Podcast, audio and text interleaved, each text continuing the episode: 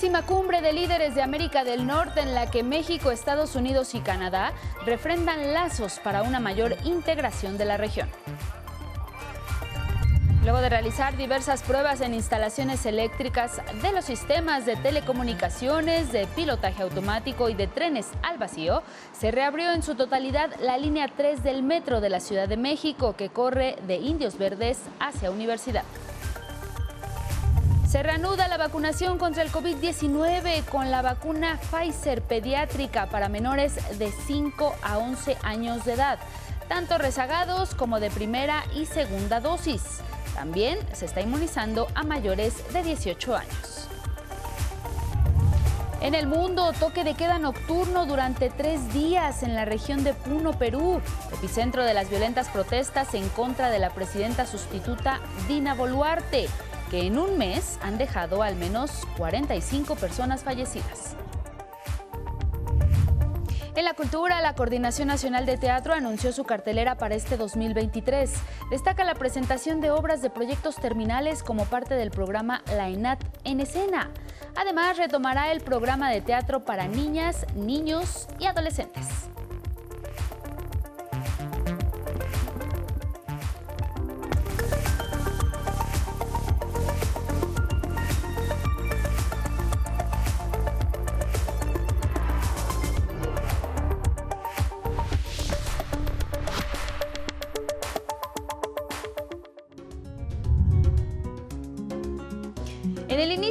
Temporada de turismo de invierno, esculturas de hielo y nieve invadieron la ciudad de Harbin, al norte de China, convirtiéndola en un reino helado, cuyas temperaturas cercanas a menos de 40 grados Celsius no impidieron que los miles de visitantes disfrutaran de este frío espectáculo.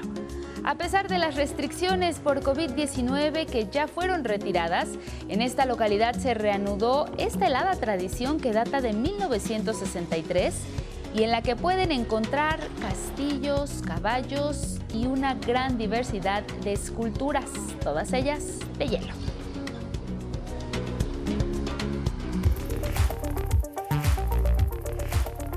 Y con estas imágenes les damos la bienvenida. Muy buenos días a 11 Noticias Matutino. Le invitamos a que se quede con nosotros. Tenemos la información nacional e internacional más relevante para que estén bien informados. Agradecemos a Magdalena Alejo, a Lía Vadillo y a Jimena Raya por su interpretación en lengua de señas mexicana. Les recordamos que nos pueden seguir a través de Spotify, de Twitter, de Instagram, de TikTok y también en nuestra página de 11noticias.digital. Saludo con mucho gusto esta mañana a mi compañera Carla Contreras. Carla, buenos días. Hola Angélica, muy buenos días, muy buenos días para todo el equipo de 11 Noticias y para ustedes que ya nos siguen en todas las señales del 11, pero también a quienes nos escuchan a través de Radio IPN en el cuadrante 95.7 de FM. Muy buenos días también para ustedes que nos escuchan y ven en Jalisco TV del Sistema Jalisciense de Radio y Televisión y en Radio Universidad Veracruzana 90.5 FM. Como siempre los invitamos a que nos compartan sus opiniones y comentarios, es muy sencillo, hashtag 11 Noticias y con muchísimo gusto los leemos. Hay mucha información, así es que comenzamos. Así es, vamos a arrancar con información amable. Tenemos buenas noticias para México y es que la película de Pinocho del cineasta mexicano Guillermo del Toro fue galardonada con el Globo de Oro a Mejor Película Animada. Mi compañera Karen Ballesteros nos cuenta.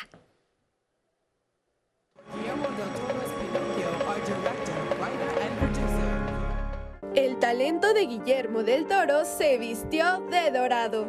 El director mexicano obtuvo el Globo de Oro a Mejor Película Animada con Pinocho, una adaptación del clásico cuento italiano del mismo nombre del autor Carlo Collodi. Así, Guillermo del Toro se convirtió en el primer director latinoamericano en ganar en esta categoría. ¡Papá! ¡Es una marioneta! ¡No es verdad! ¡Soy un niño de verdad! A veces a las personas les dan miedo las cosas que no conocen. Entre las cintas nominadas a esta categoría estaban también las películas El gato con botas, El último deseo, dirigida por Joel Crawford, ¿Qué? ¿Qué? ¿De qué se ríe? Red, de Domi Shai ¡Monstruo! Te queremos, May. Eres nuestra chica. Y Marcel de Shell with Son, dirigida por Dean Fleischer Camp. En su discurso, Guillermo del Toro resaltó que la animación también es cine y este género no es exclusivo para niños. And uh, therefore, it's been a great year for animation because animation is cinema. Animation is not a genre for kids, it's a medium. También agradeció a su equipo de animadores que colaboró con él, así como al codirector de la cinta, Mark Gustafsson. El cineasta recordó que Pinocho tardó más de 16 años en producirse, pero recalcó es porque es una película que refleja la belleza de la vida, así como la pérdida. Movie with more than 60 units over more than a thousand days of and gave life and beauty and truth uh, to a tale about life, loss, and belonging. Guillermo del Toro aseguró que aunque esta historia del muñeco de madera que cobra vida no está dirigida a niñas y niños, ellas y ellos pueden verla y a través de sus familias entender mejor la trama. It's a movie not for kids, but kids can see it with you if you explain it to them. En la octagésima entrega de los Globos de Oro, Pinocho también estuvo nominada en las categorías de Mejor Banda Sonora y Mejor Canción Original. La película se puede ver en la plataforma de Netflix.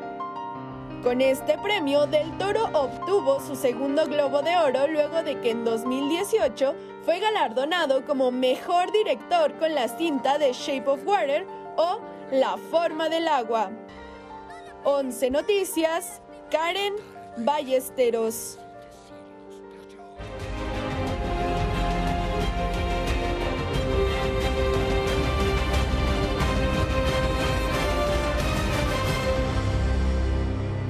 Luego de esta excelente noticia para México, vamos a cambiar de tema porque ayer se llevó a cabo la décima cumbre de líderes de América del Norte aquí en la Ciudad de México.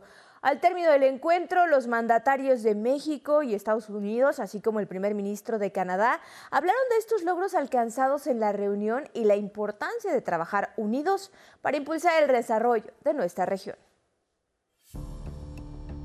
Con acuerdos para una mayor integración, terminó ayer la cumbre de los líderes de América del Norte. Una cumbre, sí, entre Joe Biden, Andrés Manuel López Obrador y Justin Trudeau pero que sin duda es el mayor éxito político de México en materia de política exterior en los últimos años, y un triunfo diplomático también del presidente López Obrador. Los tres mandatarios acordaron trabajar en seis puntos. Competitividad, migración, seguridad, cambio climático, salud, diversidad, equidad e inclusión. En Palacio Nacional y tras dos horas de un encuentro privado, los llamados tres amigos esbozaron los acuerdos. López Obrador resaltó la creación de un comité destinado a la planación para la sustitución de importaciones, la tan anhelada autosuficiencia comercial. Un comité conformado por 12 especialistas con cuatro personas de cada país. Para motivar, persuadir y convencer a empresarios, a trabajadores y a servidores públicos de los tres gobiernos acerca de la importancia, de la trascendencia de unirnos en América del Norte y buscar hacia adelante la unión en todo el continente americano. Del lado mexicano, adelantó López Obrador, estarán el canciller Marcelo Ebrard, Rogelio Ramírez de la O, secretario de Hacienda, Raquel Buenrostro, secretaria de Economía y el empresario Alfonso Romo. Ya en el terreno de la migración, el presidente mexicano agradeció primero a Biden por frenar la persecución de mexicanos en Estados Unidos. Usted es el primer presidente de Estados Unidos en mucho tiempo que no ha construido ni un metro de muro y eso se lo agradecemos, aunque no les guste a los conservadores. Y a Canadá por otorgar 25 mil visas agrícolas a trabajadores mexicanos. Este programa ya beneficia a 25 mil hombres y mujeres, 25 mil mexicanos. Es un camino a seguir, el de la migración ordenada. Eso sí, López Obrador no quita el dedo del renglón. Pidió a Biden insistir en la legalización de los más de 11 millones de mexicanos que viven en Estados Unidos. Por su parte, Biden confirmó la ampliación del programa de permisos humanitarios, con el que su país acogerá a 30.000 migrantes venezolanos, cubanos, nicaragüenses y haitianos al mes, y con ello contribuir a la migración ordenada. Asimismo, agradeció a México por recibir a los migrantes deportados quisiera agradecerle al presidente de México por acordar recibir hasta tres mil personas que no cumplen con estos criterios, porque en este momento los cárteles se ganan mucho dinero y esto lo usan para el narcotráfico. Más tarde, en la declaración conjunta, se informó que los tres países se comprometieron a brindar protección a refugiados, solicitantes de asilo y migrantes vulnerables. En cuanto a seguridad, Estados Unidos, dijo Biden, pondrá más tecnología para combatir el tráfico de drogas y personas. Es como una, una máquina de rayos X que se usa eh, en un camión para determinar qué hay adentro, porque hay miles que cruzan todos los días para el comercio legal y queremos determinar si adentro hay drogas, fentanilo o personas que las están traficando por la frontera. Y vamos a proporcionar muchos vehículos más de este tipo para que se pueda determinar en la frontera que entra legalmente e ilegalmente. Y en competitividad, el fortalecimiento a las cadenas de suministro, eje destacado por el primer ministro de Canadá, Justin Trudeau. Hoy debatimos cómo construir cadenas de suministro fiables en este continente para todo, pasando por minerales críticos, vehículos eléctricos y semiconductores. Esto es algo positivo para los trabajadores, bueno para los consumidores y para las comunidades en nuestro país. Trudeau también habló del trabajo en conjunto de las tres naciones para prevenir futuras pandemias. Y en el ámbito de cambio climático, tema puesto sobre la mesa por el equipo canadiense, se pactó trabajar para mantener un límite de temperatura de 5.5 grados Celsius al alcance para 2030 y con ello cumplir con los acuerdos de París. La complicidad en la llamada cumbre de los tres amigos no solo se reflejó en los ejes pactados, las sonrisas intercambiadas a lo largo de la jornada o incluso en el abrazo de camadería que al final del mensaje a medios López Obrador propinaba a Trudeau y a Biden. Estuvo también en la condena que hicieron las tres naciones contra el golpe de Estado en Brasil y la solidaridad enviada a Lula da Silva, una condena impulsada por López Obrador. Yo abro un paréntesis para expresar mi reconocimiento al primer ministro Trudeau, al presidente Biden, por la manera tan solidaria en que actuaron ante el intento de golpe de Estado en Brasil. Esto demuestra de que hay un compromiso auténtico en favor de la democracia. Nuestro apoyo al presidente Lula. Con información de Denise Mendoza, Gilberto Molina y Ana Karen Ballesteros, 11 Noticias. Y precisamente el mensaje completo donde los presidentes de México, Andrés Manuel López Obrador, Joe Biden de Estados Unidos y el primer ministro de Canadá, Justin Trudeau, destacaron los avances que se obtuvieron en la cumbre de líderes de América del Norte, lo podrá usted ver en punto de las 7 de la mañana en esta señal de 11 Noticias.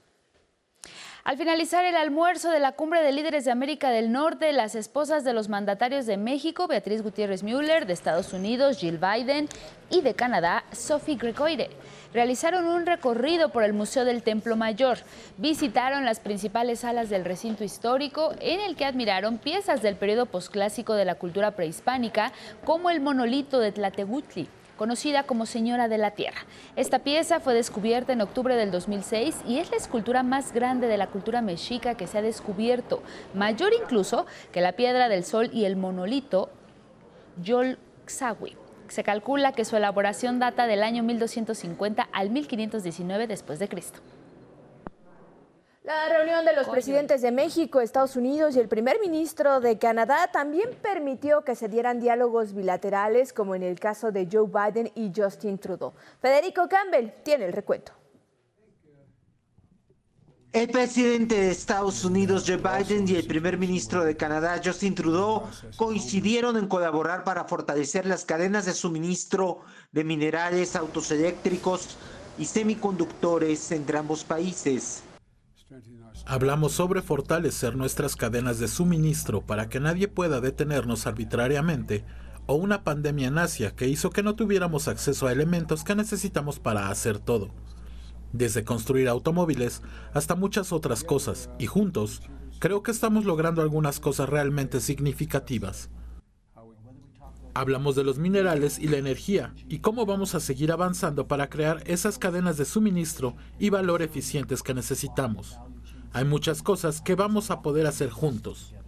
Reunidos en la Ciudad de México, discutieron los esfuerzos para impulsar la competitividad económica, el crecimiento inclusivo, medidas contra el cambio climático y transformar a América del Norte en una potencia de energías limpias, así como fortalecer la cooperación en seguridad y defensa a través del Comando de Defensa Aeroespacial de la región, conocido como NORAD.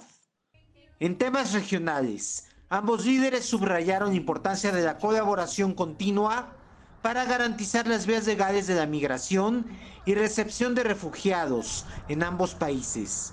También abordaron la situación humanitaria y de inseguridad en Haití para imponer sanciones a quienes fomentan la violencia en esa nación caribeña, las bandas delictivas. Se comprometieron a actuar en el Consejo de Seguridad de la ONU para apoyar a la Policía Nacional de Haití y reiteraron su apoyo a las instituciones democráticas en Brasil luego de los actos violentos de bolsonaristas en el fallido golpe de Estado del fin de semana pasado. A nivel global y como integrantes de la OTAN, Estados Unidos y Canadá reafirmaron su respaldo financiero y militar a Ucrania ante la invasión rusa. 11 Noticias, Federico Campbell Peña. En otros asuntos, este martes la línea 3 del metro reinició operaciones en el tramo de Indios Verdes a Tlatelolco. Esto luego del accidente del sábado pasado entre dos trenes. La reapertura fue bien recibida por los usuarios del metro que usan esta ruta. Judith Hernández nos cuenta. Antonia vive en la presa en Tlanepantla, Estado de México. Para ella, la suspensión del tramo del metro de Indios Verdes a Tlatelolco representó un suplicio. Por eso se alegró cuando se enteró que se reanudó el servicio. Pues está bien porque sí ahí es un caos con el Metrobús. Entonces está bien, ahora sí que ya se haya compuesto todo y ya es un beneficio para nosotros también, porque hay muchísima gente. También don José y el señor Gerardo, quienes vienen de Zumpango, celebraron el reinicio de operaciones. Pues está bien porque es un relajo porque agarraron un metrobús y entra el que entra, el que, que no, lo empujan y ya valió queso. Bien, porque la verdad del día de ayer, de Indios Verdes para acá sí fue un tiempo considerable, fueron como tres horas de retraso. Y ahorita pues vengo entrando a ver qué tal. Tras realizar varias pruebas al vacío, es decir, con trenes sin pasajeros, las autoridades capitalinas reabrieron el tramo que permanecía cerrado tras el accidente del sábado pasado en el que murió una persona y más de 100 resultaron heridas. La jefa de gobierno, Claudia Sheinbaum, reiteró que se garantizará la seguridad para los usuarios de este servicio de transporte. Vamos a estar trabajando, yo voy a estar también eh, revisando permanentemente que todos los proyectos, eh, como lo estoy siempre, pero ahora inclusive más dedicada, que todos los proyectos que tenemos en el metro se lleven de manera adecuada, pero además garantizar eh, la seguridad permanente, tanto en la seguridad en la operación como la seguridad en general de todos los usuarios. Algunos usuarios se enteraron de la buena noticia justo al llegar al metro. Ahorita que vengo del hospital, vengo del Hospital este General de México y yo dije, no, a lo mejor todavía está cerrado, pero no, ya me encontré con la, la sorpresa que ya está este, normal. Me vine en el Mexibus, no, en el Metrobús, perdón, y ya vi que ya funcionaba el metro y dije, ay, qué bueno. Los usuarios coinciden en la necesidad de dar mantenimiento y supervisar el adecuado funcionamiento del metro. Que tienen que checar bien todo el servicio, tienen que encontrar fallitas también. Asimismo, el gobierno de la Ciudad de México confirmó que el próximo domingo 15 de enero, el tramo subterráneo de la línea 12 del metro reabrirá el servicio a poco más de un año que se mantuvo cerrado tras el desplome de una sección del tramo elevado de la línea. Con información de Arnold Gutiérrez y Judith Hernández, 11 Noticias.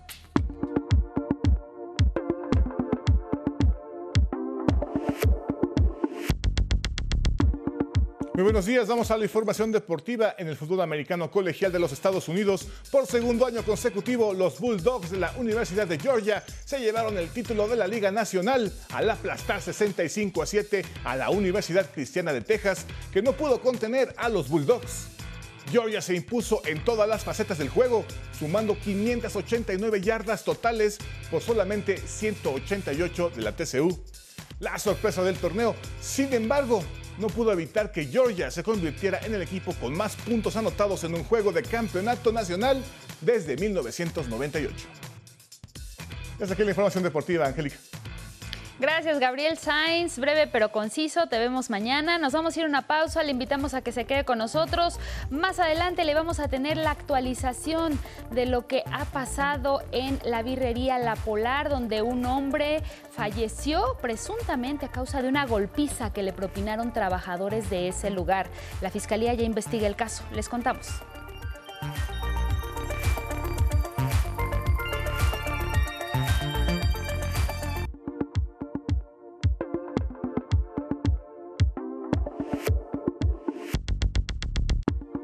6 con 30 de la mañana, seguimos en 11 Noticias y ahora vamos a revisar lo que publican algunos portales y periódicos en el país. Por supuesto, arrancamos con nuestro portal 11noticias.digital.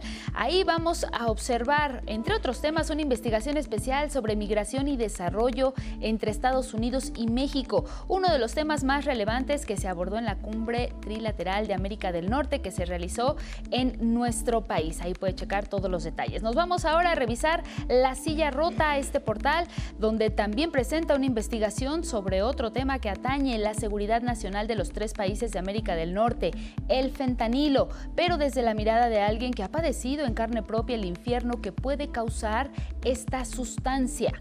Ahora nos vamos con SDP Noticias. Recopila toda la información que hasta el momento se tiene sobre el caso de la cantina La Polar de la Ciudad de México. Este establecimiento que parece tener varios antecedentes de posibles delitos cometidos en sus instalaciones y como les mencionábamos, la Fiscalía ya está investigando el caso más reciente. El portal de Aristegui Noticias da cuenta de una detención más relacionada a una red de espionaje que operaba en la administración anterior en la Ciudad de México, desde donde intervenían comunicaciones de policía políticos, periodistas y otras personas de la vida pública. Puede checar en Aristegui Noticias más detalles sobre este asunto. Y ahora es momento del estado del tiempo. Ya está Irmael Marcelo con nosotros para que nos cuente cómo amanece este miércoles el país.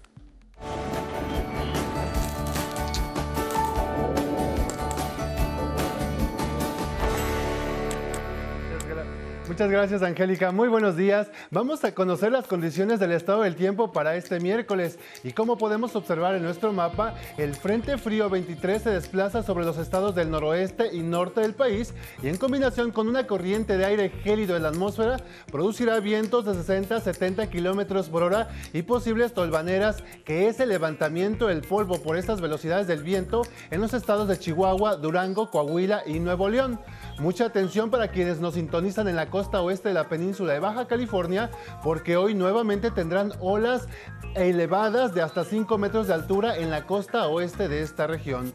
Pasamos a nuestro pronóstico, precisamente iniciamos en el noroeste, donde se pronostica cielo con nubosidad dispersa y sin lluvias este miércoles. Amanecen con temperaturas muy frías y posibles heladas en partes altas de toda la región.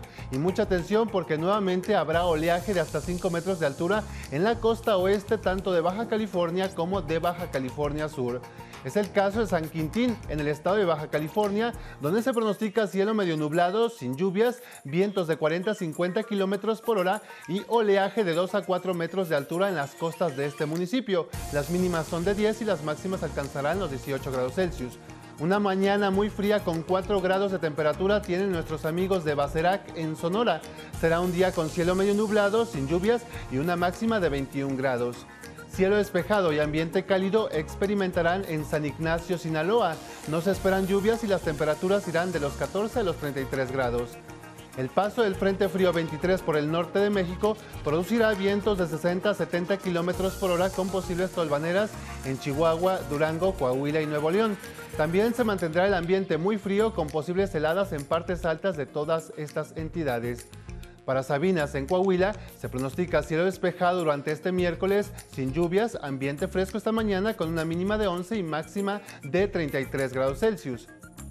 Mismas condiciones de cielo tendrán en Fresnillo, Zacatecas. No habrá lluvias y las temperaturas oscilarán entre los 8 y 23 grados. Para la ciudad del maíz, allá en San Luis Potosí, se pronostica cielo medio nublado, sin lluvias y ambiente cálido, con mínima de 12 y máxima de 25. Este miércoles tendrán un evento de surada que son vientos cálidos provenientes del sur en las costas de Veracruz y en la península de Yucatán. Por ello, hoy habrá menos condiciones para lluvias en todo el sureste mexicano y el viento alcanzará velocidades entre los 40 y 60 kilómetros por hora en toda la región. Así, en Calquiní, Campeche, se presentará cielo medio nublado este miércoles sin lluvia, con una temperatura mínima de 19 y máxima de 30. Amanece lloviendo en Coatzacoalcos, Veracruz. Hacia el mediodía se despejará el cielo, dando paso a ambiente cálido con temperaturas entre los 20 y 28 grados Celsius. En contraste, en Iguala Guerrero tendrán un día soleado, cálido y sin posibilidad de lluvias, mínimas de 17 y máximas de 31 grados. En el occidente mexicano también disminuirá la probabilidad de lluvias este 11 de enero. El ambiente es frío esta mañana con probables heladas en sierras de Jalisco y Michoacán y se tornará este ambiente cálido hacia la tarde, principalmente en zonas costeras de esta región. Así, en el puerto de Lázaro Cárdenas, Michoacán, tendrán un día soleado y sin lluvias, con temperaturas que irán de los 19 a los 32 grados Celsius. Un día soleado y sin precipitaciones se prevé en Tecalitlán, Jalisco. El ambiente será cálido con 14 grados de mínima y 27 de máxima. De igual forma, será un día soleado y caluroso en Acaponeta, Nayarit, con temperaturas que oscilarán entre los 15 y 32 grados Celsius. También en el centro de México amanecemos con temperaturas frías este miércoles y con heladas en partes altas de Guanajuato, Querétaro, Hidalgo, Tlaxcala, Puebla y Estado de México. Por la tarde dominará cielo nublado con posibilidad de lluvias en Puebla e Hidalgo. Por ejemplo, en Pachuca Hidalgo amanecen con 6 grados de temperatura mínima y llegarán a 19 por la tarde. Será un día nublado con posibilidad de lluvias ligeras durante esta tarde. Para Tehuacán, Puebla, se prevé un día con cielo medio nublado y ambiente templado a lo largo de este día. El termómetro registra 9 grados de mínima y se detendrá en 24 de máxima. Y en Irapuato, Guanajuato, se pronostica un día con cielo medio nublado y sin lluvias. El ambiente será templado con 8 grados de mínima y 25 de máxima. Les recuerdo que puede consultar el estado del tiempo para su localidad en el portal del Servicio Meteorológico Nacional de la Conagua, dando clic en la opción pronóstico meteorológico por municipios. Esta fue la información del estado del tiempo. Mi nombre es Ismael Marcelo y les deseo que tengan un excelente día.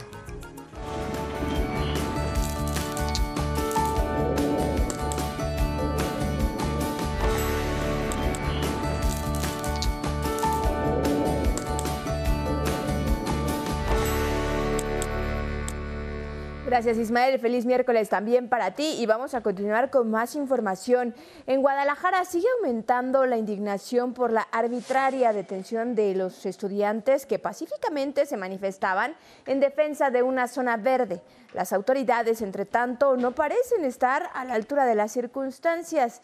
Cindy Anabel Cerda Saninas nos tiene la información. Si ven este video, porque el gobernador del estado tomó la decisión y presionó al juez de que encarcelara a tres estudiantes, a Alexis, a Iván y a mí. No cometimos ningún delito. Lo único que hicimos fue deprender un parque de las garras de la impunidad de, de empresas corruptas. En un acto por demás excesivo y autoritario contra la libertad de expresión, Javier Illich y Alexis fueron vinculados a proceso el 5 de enero, acusados de despojo con violencia de inmuebles y aguas, solo porque instalaron un plantón en el Parque Resistencia Huentitán, lugar donde las empresas Operadora Hotelera Salamanca y Hoteles Riviera Deluxe han pretendido construir un desarrollo inmobiliario denominado Distrito Iconia.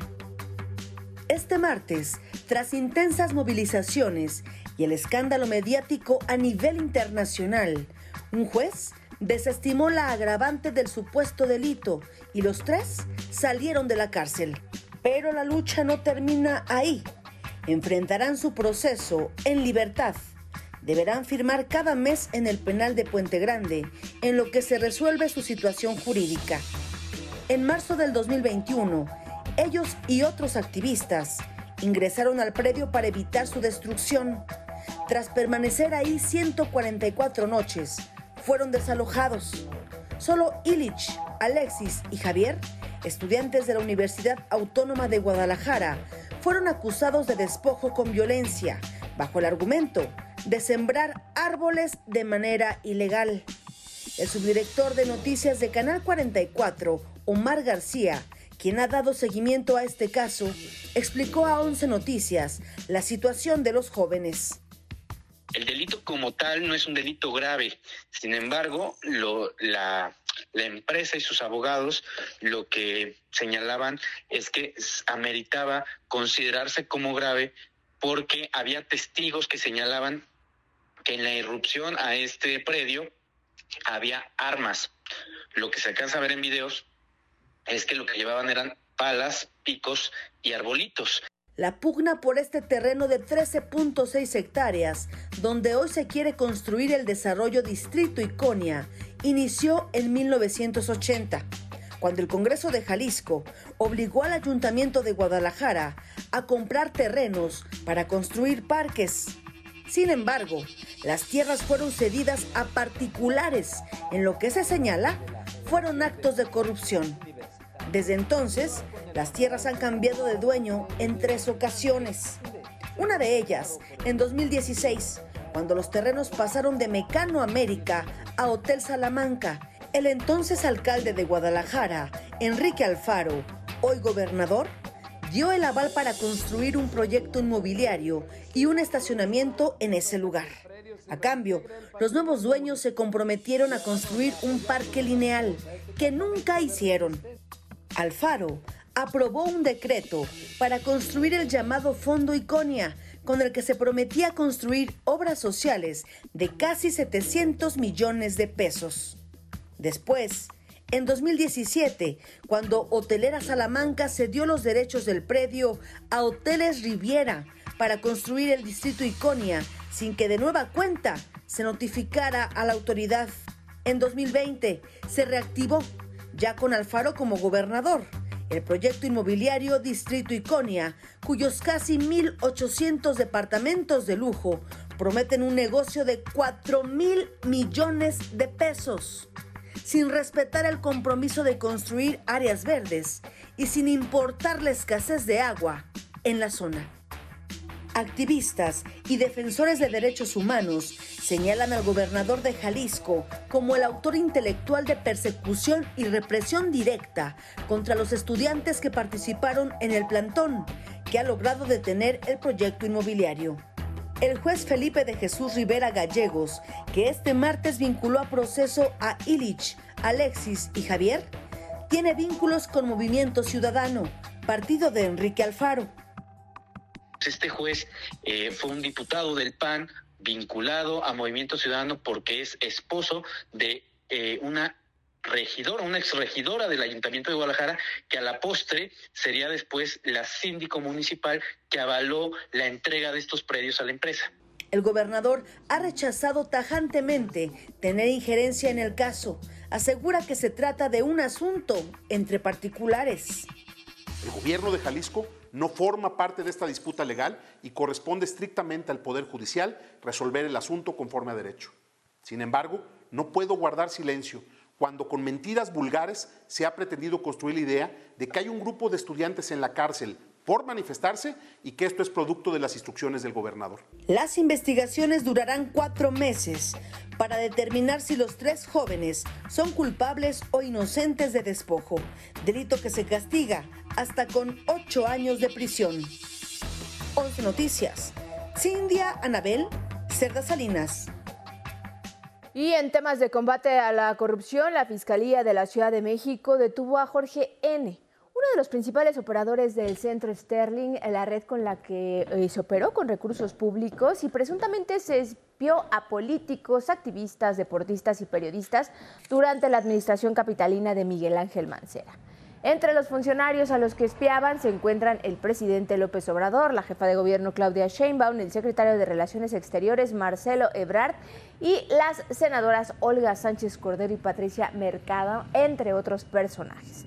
El detenido Jorge N. es ingeniero en computación y exfuncionario de la Secretaría de Movilidad de la Ciudad de México.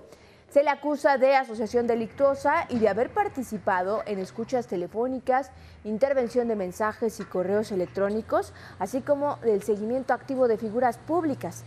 También está acusado de brindar información directa a Gustavo N., ex coordinador general de Políticas, Administración y Planeación y Organización de la entonces llamada Procuraduría General de Justicia Capitalina. Aquí en la Ciudad de México se han dispuesto 40 mil dosis de la vacuna contra el COVID-19 del laboratorio Pfizer para aplicarlas durante este mes a niñas y niños de 5 a 11 años de edad. Rubén Fieitalnés nos cuenta. Se reanudó este lunes en la Ciudad de México la vacunación anti-COVID a menores de edad, a quienes se les aplica el biológico de Pfizer pediátrico, tanto primeras dosis como rezagados de la segunda. Sí, estamos comenzando esta jornada intensiva para los niños que están cumpliendo cinco años. Eh, todos los que lo cumplieron en el mes pasado, mes de diciembre, o que los cumplan durante este mes de enero, se les va a aplicar la primera dosis de vacuna Pfizer pediátrica. Es una campaña que vamos a tener hasta el día 31 de enero. Serán 40 mil dosis las que se aplicarán durante enero, tanto a los menores que se incorporan al esquema de vacunas como los de 5 a 11 años rezagados de primera y segunda dosis, mientras que en febrero se completará el cuadro de inmunización. Yeset llevó a su hija Regina de 9 años por su segunda dosis de vacuna anti-COVID. Pues me da gusto porque por una o por otra no la había podido vacunar y siento que es por el bien de ella y de todos. Diego, papá de Iker, dijo cuál es la importancia de llevar a los menores a vacunar. Como todo papá, no, no querer ver a su hijo en el hospital y quererlo ver sano para que esté bien, no, no tener ese, esa preocupación. La jornada intensiva de vacunación también incluye a adultos de 18 años en adelante, a quienes se les aplica el biológico cubano Abdalá. El señor Irineo acudió al centro de salud para aplicarse el refuerzo. Creo que en realidad este, todas las vacunas son buenas, entonces no tengo desconfianza, este, yo sé que es algo bueno que está haciendo el gobierno por nosotros y la verdad me parece este, bueno. El doctor Jorge Ochoa Moreno, director general de Servicios de Salud Pública de la Ciudad de México, adelantó que se prevé que a partir de este año la vacuna contra el COVID sea anual y la inmunización comience en octubre. Se van a vacunar ya en forma anual, ya va a ser igual que la influenza. Entonces, en el mes de octubre vamos a empezar siempre pues lo que es la, la campaña de vacunación contra COVID pero ya va a ser una vacunación anual. Los 230 centros de salud de la Ciudad de México atienden en un horario de las 8.30 a las 15 horas. Con imágenes de Cristian Aguilar, 11 Noticias, Rubén Fieital Nes. Y también aquí en la capital del país se siguen entregando las nuevas tarjetas del bienestar para que los adultos mayores puedan cobrar su pensión y hacerlo directamente en el Banco Bienestar sin tener que pagar comisión alguna. Arnold Gutiérrez nos cuenta cómo se está llevando a cabo esta entrega en la alcaldía Iztapalapa. Este martes fueron entregadas 2.000 tarjetas del Banco de Bienestar a beneficiarios de Iztapalapa en la Ciudad de México es la demarcación capitalina con mayor número de adultos mayores de todo el país, un padrón de 220 mil. La jefa de gobierno destacó el aumento de la pensión en este 2023 para garantizar una vida digna a este grupo de edad. Resaltó que este programa social es un derecho constitucional y universal, con un pago que se ha triplicado, pasó de 1.100 a 4.800 pesos bimestrales este año. Prácticamente se triplicó el presupuesto de lo que se estaba dando anteriormente. Con un adicional, porque además aquí en Iztapalapa siempre han sido o hemos sido muy solidarios. Ya no solo es para la ciudad, ahora son los adultos mayores de todo el país. Esa es la manera de agradecer a todos aquellos que trabajaron por México. La Ciudad de México es la única entidad de todo el país en la que, además de recibir el apoyo de adulto mayor del gobierno federal, se entregan becas a las y los niños que van a la escuela pública. La jefa de gobierno capitalino y la secretaria de Bienestar, Ariadna Montiel, encabezaron la entrega de tarjetas de bienestar de derechohabientes de la pensión. Poniendo la casa en orden.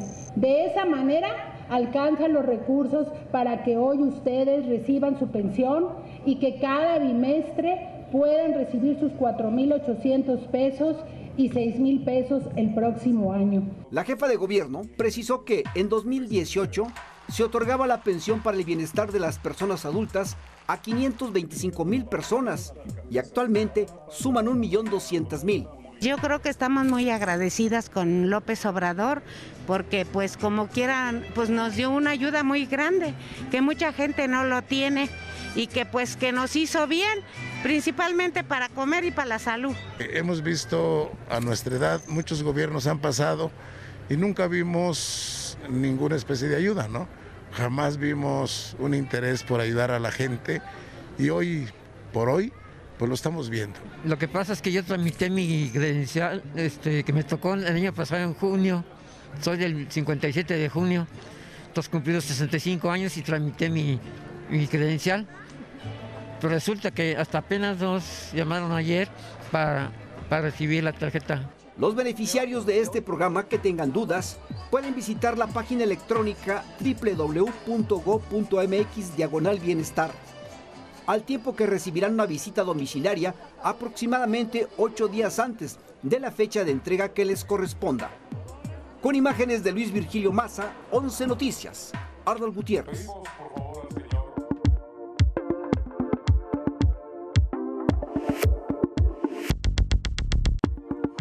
Muy buenos días, vamos a la información cultural. Hoy de nuevo viajamos hasta España, a la región de La Rioja, que destaca no solo por sus vinos, sino también por su riqueza histórica, plasmada en castillos, iglesias y murallas, además de su suculenta gastronomía. Vamos a ver.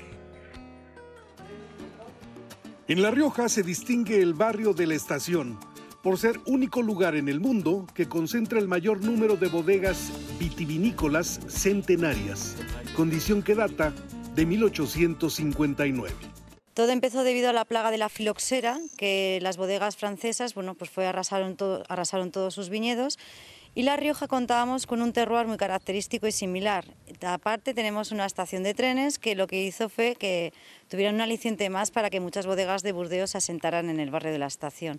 En La Rioja aprendieron de Francia a envejecer el vino, es decir, reposarlo en la oscuridad fría de bodegas para extraerle el mejor sabor. En otra área de esta región, San Vicente de la Son Sierra, es un pueblo que además de dedicarse al cultivo de la vid, destaca por los entresijos de su historia que revelan cruentas disputas entre los reinos de Navarra y Castilla.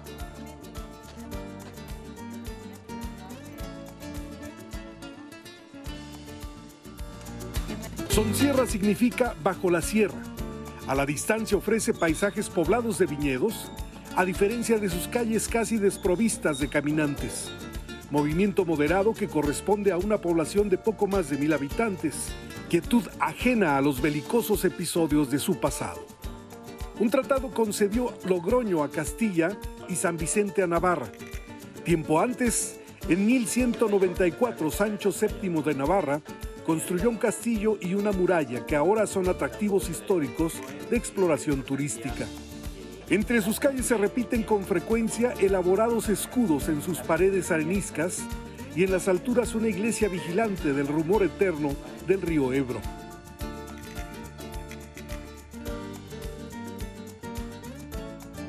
La iglesia de Santa María la Mayor contiene un retablo renacentista de 1550 en el que destacan tres escenas. La circuncisión de Jesús, es una imagen que no suele estar muy representada, el uso del azul en el fondo del retablo, lo cual nos permite entender muy bien las figuras respecto a otras piezas. Y luego figuras como la Sibila, que se encuentra representada también, o el legado de la iglesia, que es una figura de una mujer embarazada llevando la cruz y, el cáliz, que es súper interesante también.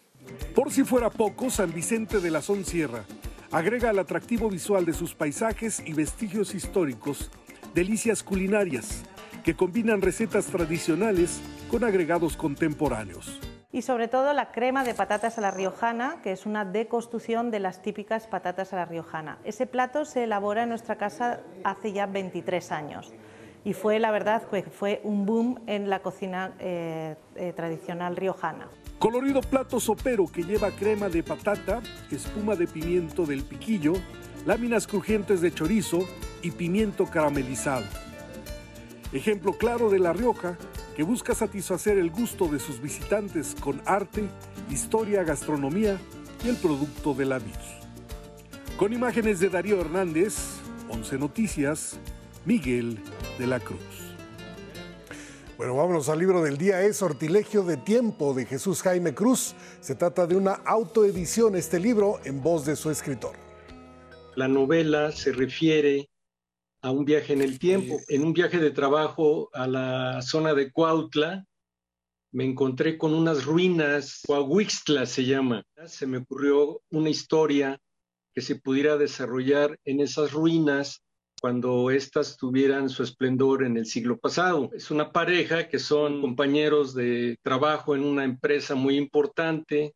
Él es eh, una persona muy, muy modesta, es un ingeniero, está apenas empezando y ella es, pues es de una clase acomodada, rica, entonces ellos en una fiesta coinciden por un hecho fortuito, van en un jeep, en un automóvil, se transportan al pasado y de inmediato sus personalidades chocan. Eh, para Lucas es una oportunidad extraordinaria para realizarse como ser humano, en cambio, para ella, que se llama Paulina, pues es una tragedia porque quiere regresar al tiempo actual. Bueno, y leo con el 11 y avanzaremos 402 páginas leídas del libro Solo puede sernos ajeno lo que ignoramos, ensayo biográfico sobre Alfonso Reyes, escrito por el maestro Javier García Diego y coeditado por el Colegio Nacional y la Universidad Autónoma de Nuevo León. El tuit de hoy es de Chedi Herrera y dice, la riqueza docente de la preparatoria dieron lugar a la multiplicación de sus intereses temáticos y a la ampliación de los horizontes intelectuales del joven Reyes. Gracias, Chedi, por esta aportación. Seguimos leyendo. Y se acaban de cumplir 15 años de la partida del poeta oaxaqueño Andrés Enestrosa. En su honor, el poema del día que en alguna parte dice: Verás mis palabras caer en el aire, como si fueran pequeñas balsas próximas a naufragar su contenido. Quien lo solicite lo comparto completo por Twitter, arroba Miguel D, solo la D, LA Cruz. Hasta aquí, Cultura. Buenos días. Gracias Miguel, te vemos mañana. Y miren, otros temas, la Fiscalía Capitalina investiga como homicidio doloso la muerte de un comensal en el restaurante bar La Polar.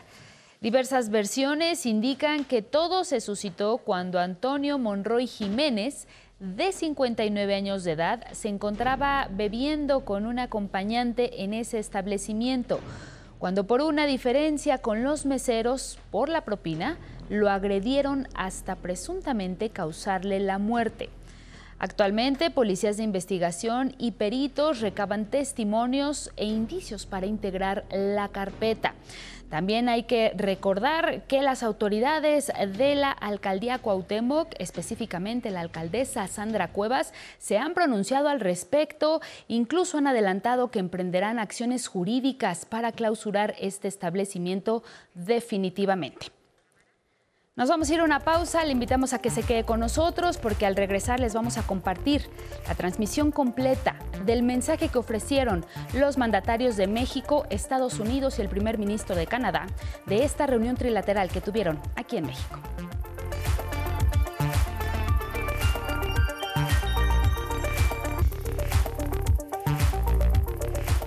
7 de la mañana en el tiempo del centro. Seguimos en 11 Noticias y como ya le hemos informado en este espacio, este martes se realizó aquí en la Ciudad de México la décima cumbre de líderes de América del Norte. Los mandatarios de México, Andrés Manuel López Obrador, de Estados Unidos, Joseph Biden y el primer ministro de Canadá, Justin Trudeau, ofrecieron un mensaje desde Palacio Nacional. Ahí resaltaron la importancia de trabajar juntos para impulsar el crecimiento en la región. A continuación les compartimos el mensaje completo. Toma la palabra el excelentísimo señor Joseph Biden Jr., presidente de los Estados Unidos de América.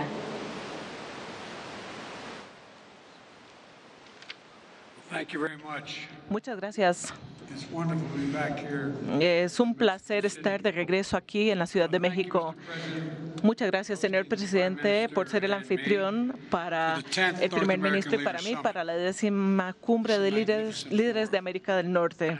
Es un foro magnífico. y somos socios de verdad, los tres. Trabajamos juntos con respeto mutuo y con afecto genuino entre nosotros para un futuro más seguro y próspero para nuestros pueblos. Y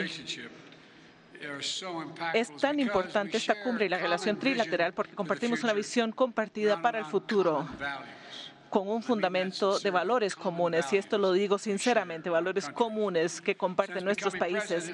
Desde asumir mi cargo como presidente me he centrado específicamente en la reconstrucción de la economía de los Estados Unidos desde abajo y hacia abajo, no la economía de goteo, sino que desde abajo hacia arriba y desde adentro hacia afuera. Y esto funciona porque a los pudientes, cuando los pudientes les va muy bien, eh, a todos nos va muy bien. Y de abajo para arriba significa que invertimos en nuestras prioridades para las familias trabajadoras. Los Estados Unidos ha hecho inversiones históricas bipartidistas en infraestructura, innovación, que ya están empezando a mostrar resultados concretos para el pueblo estadounidense y diré que esto generará beneficios para todo Norteamérica.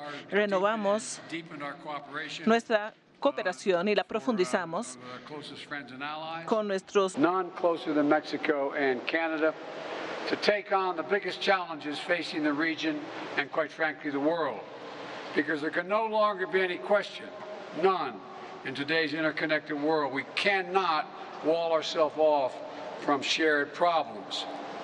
We are stronger and better when we work together, the three of us. And together, we've made enormous progress since our last summit, from COVID, fighting COVID-19 and strengthening our ability to address public health threats, to investing abordar los problemas de salud. 21st century Hemos construido una fuerza laboral para el siglo XXI. Eh, la prioridad de nuestra agenda compartida hoy es que Norteamérica sea el lugar más competitivo, próspero y resiliente del mundo en materia económica y fortalecer nuestra relación económica entre nuestros países, eh, apoyar empleos bien remunerados en nuestros países, pero esto genera también un crecimiento enorme, un futuro para fortalecer nuestra cooperación en materia de las cadenas de suministro y los minerales críticos para seguir acelerando nuestros esfuerzos para crear las tecnologías de mañana aquí mismo en Norteamérica. Esta cumbre también fortalece las consultas y la cooperación constante entre nosotros. Abordamos los desafíos que afectan a nuestros tres países. Todo el hemisferio experimenta nivel de la historia y en in Washington 2021, we launched En el dos- the idea of a regional lanzamos la idea a regional wide approach to a regional wide problem. The idea grew into the Los Angeles Declaration on Migration, con base which 21 countries con 20 at the Summit of the Americas six months ago. And we're working together, especially with our North American partners, to fulfill our commitments under that declaration. They include the policy I announced last week, la política que safe and legal pathways for immigrants from Nicaragua, Cuba, and Haiti. And we're seeking a better life here in the United States of America. Estados Unidos de América. I want to thank you, Mr. President, for stepping up to receive into Mexico those not following the lawful pathways we've made available instead of attempting to cross the border between our countries. De camino a to see the situation with my own eyes and to meet with U.S. Border propios ojos y para reunirme con funcionarios de seguridad de los Estados Unidos, Mexico and the United States.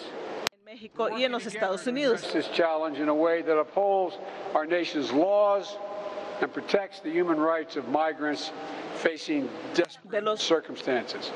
We're also working together to take on the scourge of human smuggling and illegal drug trafficking. In just the last six months, our joint patrols in Mexico have resulted in the arrest of more than 7,000 7,000 human smugglers. We've seized more than 20,000 pounds of deadly fentanyl at the border. En la frontera. Today, we've discussed how all three of us can continue to deepen and strengthen our shared efforts to cut off the flow of illegal fentanyl, including by tackling the precursor chemicals used in synthetic drugs as we uh, go after the laboratories where they're made and the stash houses where they're stored. We also talked about meeting our También estamos hablando de cumplir con nuestros compromisos para que Norteamérica sea una casa de poder de energía limpia y también para que podamos enfrentar la crisis económica. Esto significa trabajar juntos todos para llegar a las emisiones, cero emisiones, vehículos también eléctricos que sean compatibles a través de nuestras fronteras. Significa explorar mercados compartidos y también significa trabajar conjuntamente para cumplir con nuestros compromisos ambiciosos de los acuerdos de París, incluyendo atacar el metano y el carbón negro. Por último, como tres democracias, reconocemos que la amenaza que las como somos democracias, nuestro, nuestra fortaleza principal es nuestra gente, la fuerza de nuestra gente y la clave para nuestra ventaja competitiva en el mundo es nuestra increíble diversidad. Juntos entonces estamos trabajando para abordar las desigualdades que desde hace mucho tiempo han significado que las personas marginalizadas en nuestros países han sido afectadas para que todos tengan una oportunidad justa.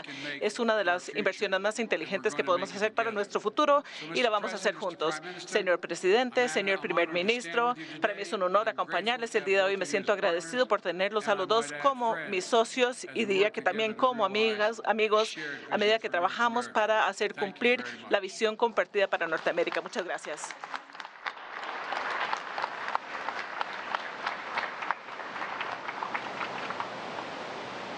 Hace uso de la palabra Now el let's- excelentísimo señor Justin Trudeau, primer ministro de Canadá. Bonjour, good afternoon, buenas tardes. Buenas President tardes, presidente López amigo. Obrador, amigo Thank you mío.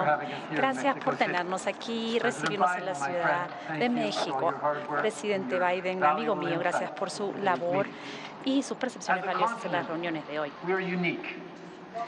Como continente somos únicos, tres democracias grandes comprometidas con la libertad, los derechos humanos, la igualdad y la creación de oportunidades iguales para todos. Compartimos vínculos profundos como amigos y socios comerciales. Au cours des 30 dernières années, Durante los últimos les 30 économies du años, las economías de México, Estados Unidos y Canadá se vincularon NAFTA. gracias al NAFTA. Este acuerdo hizo crecer nuestras economías, creó millones de buenos empleos y el intercambio libre entre nuestras fronteras atrajo en nuestro continente inversionistas de todo el mundo. El libre comercio, gracias al NAFTA, ha hecho que nuestras economías se encuentren entre las más competitivas en el mundo. ¿Y por qué tiene sentido? Combinados, en nuestros países viven 500 mil millones de personas. Tenemos un ecosistema de innovación muy sólido. Nuestro PBI combinado es superior al de la Unión Europea. Y como líderes, estamos todos dedicados a impulsar el crecimiento económico que apoye a la clase media y quienes se esfuerzan por unirse a la misma. Son todas bases de una economía continental sólida y resiliente. La gente recuerda lo que sucedió hace apenas unos años, cuando la incertidumbre de este tratado fue puesta en tela de juicio. Los inversionistas, las empresas y los trabajadores, al igual que los ciudadanos, todos se preocuparon en qué podía pasar. Cuando el libre comercio se encuentra en riesgo, no es bueno para la competencia en el mercado mundial. Afortunadamente, la creencia en el comercio justo y libre ganó la batalla, renegociamos el acuerdo y se convirtió en mucho mejor. Para ponerlo en palabras simples, somos y siempre seremos más fuertes unidos. El mundo actual se enfrenta a un alto grado de incertidumbre con el surgimiento de líderes autoritarios que causan inestabilidad mundial. El alto costo de vida que agrega estrés a las familias. Es importante que nos unamos como líderes, como amigos, para examinar las formas en que nuestras economías sean más resilientes. Hoy debatimos cómo construir cadenas de suministro fiables en este continente para todo, pasando por minerales críticos, vehículos eléctricos y semiconductores. Esto es algo positivo para los trabajadores, bueno para los consumidores y para las comunidades en nuestro país. La COVID-19 puso de relieve la importancia de las cadenas de suministro y de la, y la resiliencia económica y la importancia de prepararse a las futuras pandemias, de intentar prevenirlas. Hoy hablamos de las formas de mejorar nuestra cooperación en el ámbito de la salud para estar listos para actuar. Podemos impulsar nuestra resiliencia económica aún más mediante nuestro trabajo para crear una economía limpia. Cosas como la energía limpia, incluido el hidrógeno, la fabricación de vehículos de emisión cero y alentar a más personas a que los adopten. Esto es una oportunidad enorme para los trabajadores y para las empresas. Todos debemos formar parte de la acción climática. Los gobiernos y el sector privado deben trabajar de consumo para alcanzar los objetivos de 2030. Estos objetivos no son solamente reducir la contaminación para alcanzar las metas de París. También se refieren a nuestro compromiso de conservar el 30% de nuestras tierras y de nuestros océanos para 2030. El mes pasado, en la COP15 en Montreal, Canadá reunió a los países del todo el mundo y pudimos forjar un acuerdo histórico para proteger la naturaleza. La salud del medio ambiente es indispensable para la salud de la economía.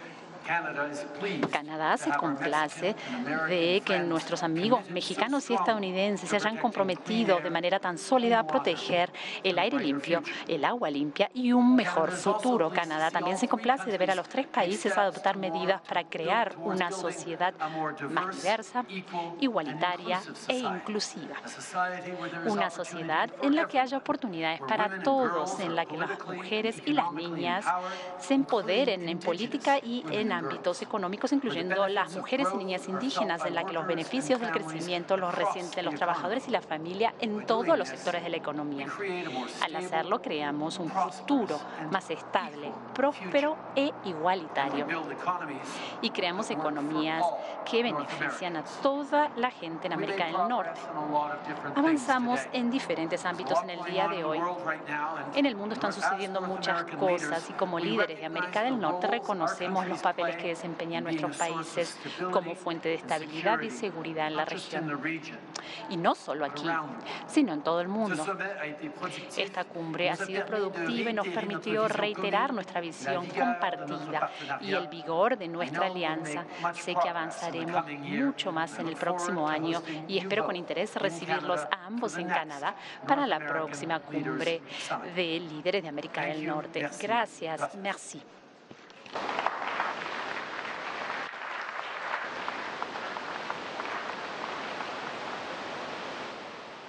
Escuchemos el mensaje que dirige el licenciado Andrés Manuel López Obrador, presidente de los Estados Unidos mexicanos.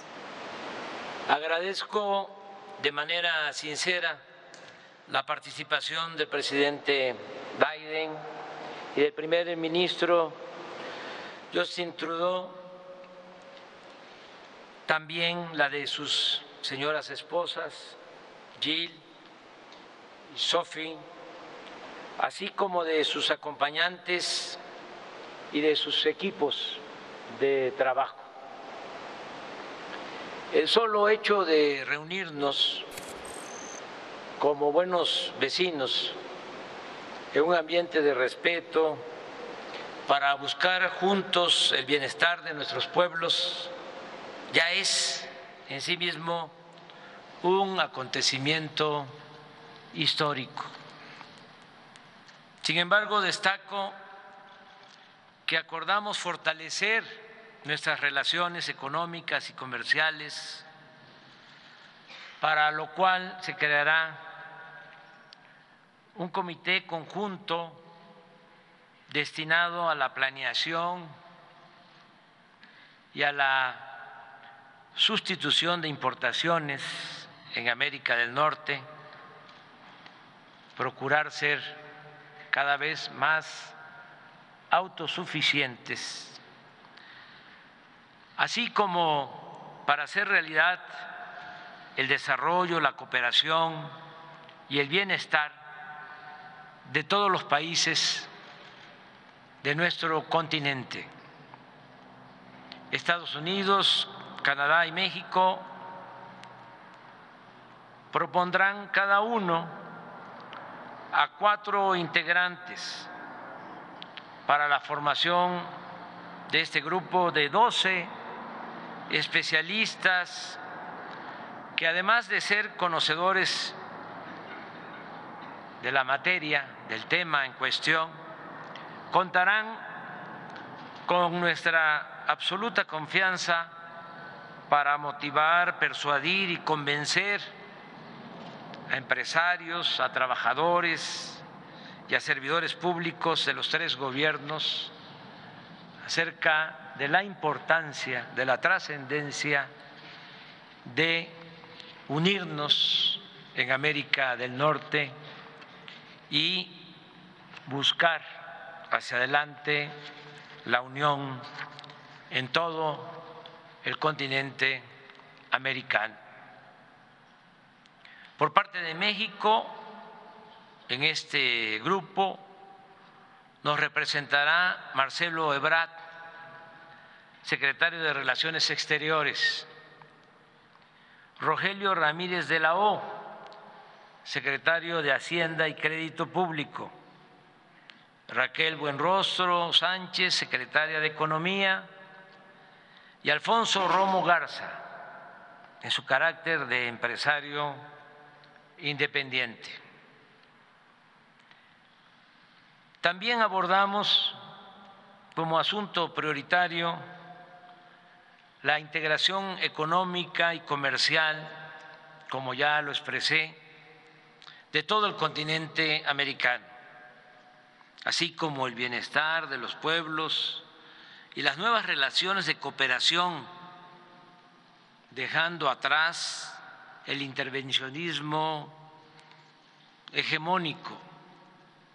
Yo abro un paréntesis para expresar mi reconocimiento al primer ministro Trudeau, al presidente Biden, por la manera tan solidaria en que actuaron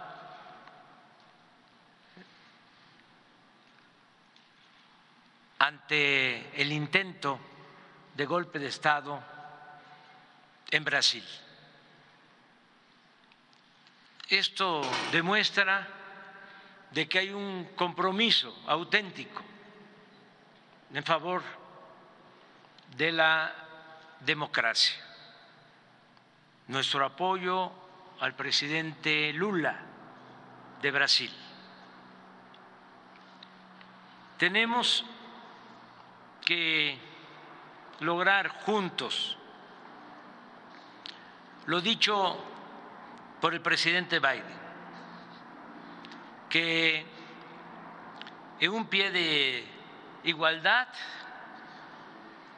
nos tratemos como buenos vecinos, aliados económicos y como amigos. Nosotros, por supuesto, ayudaríamos a convertir este sueño en realidad y nos entusiasma la certeza de que se puede lograr. La paz es fruto de la justicia. Los problemas sociales no se resuelven solo con medidas coercitivas. Debemos siempre atender el flagelo de la violencia y el fenómeno migratorio con un enfoque humanitario y de oportunidades para el bienestar. Las personas son buenas por naturaleza y son las circunstancias las que a veces obligan a algunos a tomar el camino de las conductas antisociales. Nosotros lo hemos constatado en México, también en los pueblos hermanos, los países de Honduras y en El Salvador. Por ejemplo, en nuestro país, como no se permite la corrupción y el presupuesto se destina al desarrollo y apoyar a los más pobres, ahora no solo hay empleos, ha bajado la violencia, es menos la migración, también se ha atemperado la frustración y permanece encendida la llama de la esperanza. La paz es fruto de la justicia. El caso de Centroamérica es excepcional. Con muy pocos recursos estamos ayudando a productores de comunidades en Honduras y El Salvador para que siembren sus tierras y cuenten con asesoría técnica, sustento e ingresos básicos y en los pueblos donde estamos aplicando estas acciones, en particular el programa de Sembrando Vida y el de Jóvenes Construyendo el Futuro, no solo se ha reducido la cantidad de personas que desean emigrar hacia Estados Unidos en busca de oportunidades de trabajo y de mejores condiciones de vida, sino que para muchos jóvenes la delincuencia ha dejado de ser la única posibilidad de sobrevivencia y de salir adelante. El tema migratorio, como otros, fue tratado con amplitud y se llegaron a importantes acuerdos entre los tres países en beneficio de nuestros pueblos. Como se podrá constatar, como ustedes van a saberlo, a través de un comunicado conjunto que se les entregará de manera inmediata. Por último, quiero agradecer al primer ministro Justin Trudeau por su extraordinario y fraterno programa que consiste en otorgar visas temporales de trabajo a jornaleros, obreros. Este programa ya beneficia a 25 mil hombres y mujeres, 25 mil mexicanos. Es eh, un camino a seguir, el de la migración ordenada. El primer ministro Trudeau es un gran aliado de México. Al presidente Biden, mi agradecimiento sincero por mantener con México una relación de cooperación, de amistad sincera, de respeto a nuestros paisanos que viven y trabajan honradamente en Estados Unidos y que no son acosados ni padecen de redadas como sucedía lamentablemente en otros tiempos. Ya lo hemos dicho y lo repito ahora. Usted es el primer presidente de Estados Unidos en mucho tiempo que no ha construido ni un metro de muro. Y eso se lo agradecemos. Aunque no les guste a los conservadores. De manera especial, quiero dejar de manifiesto que le he solicitado respetuosamente al presidente Biden que se insista, y sé que no es un asunto sencillo, pero es justo y por eso lo planteo. Además, le tengo plena confianza al presidente Biden y le he pedido que insista ante el Congreso de Estados Unidos para regularizar la situación migratoria de millones de mexicanos que llevan años viviendo, trabajando y contribuyendo en el desarrollo de esa gran nación que es Estados Unidos. He reafirmado que el presidente Biden es un hombre con convicciones, que mantiene principios, ideales para garantizar, como muchos otros, mujeres, hombres, en Estados Unidos y en el mundo, que la estatua de la libertad nunca, jamás se convierta en un símbolo vacío. Termino diciendo que mi maestro, el gran poeta Carlos Pellicer, en 1930 sostenía que el anhelo de la libertad es el más grande fruto que ha cuajado el corazón humano. Para ser justos es necesario ser libres.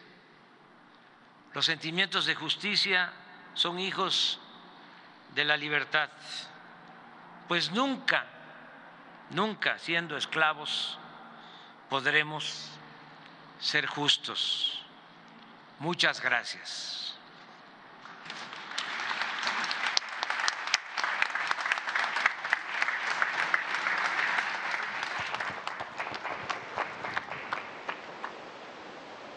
A continuación, daremos inicio a una sesión de preguntas y respuestas.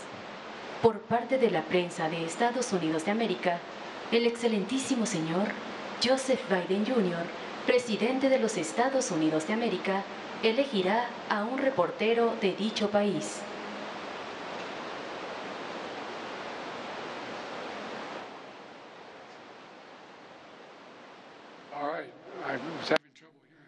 Muy bien, me costaba oír, pero quisiera pedirle a Kelly Long de Associated Press para la primera pregunta. Thanks, Mr. President. Hola, señor, and hi, Prime Minister Trudeau. Um, for Mr. President, you've been accused of being too soft on border security and now uh, too hard following the recent border policy changes. Ustedes mencionaron, sí, señor presidente Biden, ustedes mencionaron la seguridad fronteriza.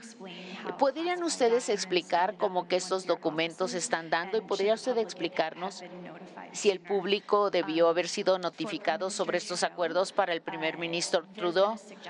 Ha habido una sugerencia de que eh, Canadá está eh, teniendo una fuerza de seguridad en Haití. Señor presidente, muchas gracias por la bienvenida esta semana.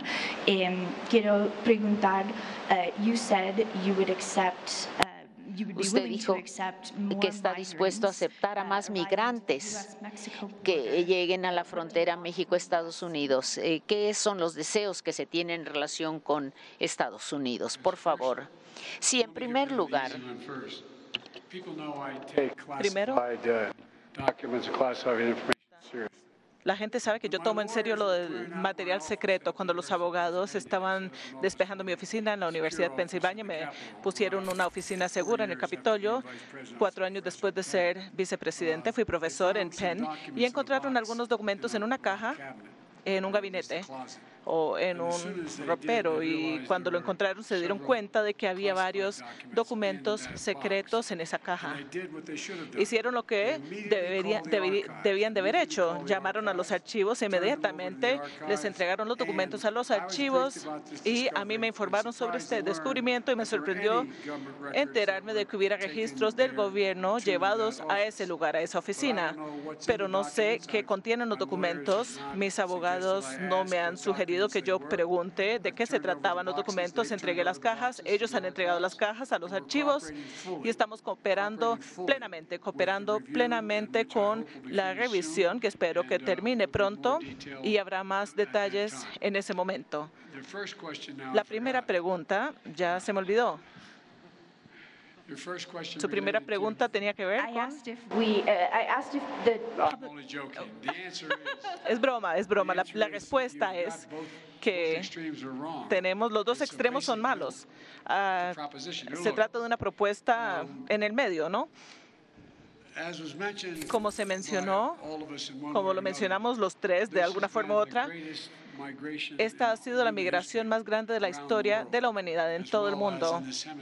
Y de este hemisferio. Uh, Y cuando fui elegido, eh, la primera, el primer proyecto de ley importante que presenté fue para reformar el proceso de migración para que fuera más ordenado, para asegurar que la gente tenga acceso bajo la ley. Uh, Y lo que hemos descubierto, no solamente durante mi visita a El Paso, sino antes, uh, descubrimos que nuestros amigos republicanos y algunos demócratas critican mucho lo que sucede en la frontera. Sin embargo, se niegan a analizar el documento detallado que yo presenté que, para que lo tomara en cuenta el Congreso para reformar completamente el proceso. Primero, entonces,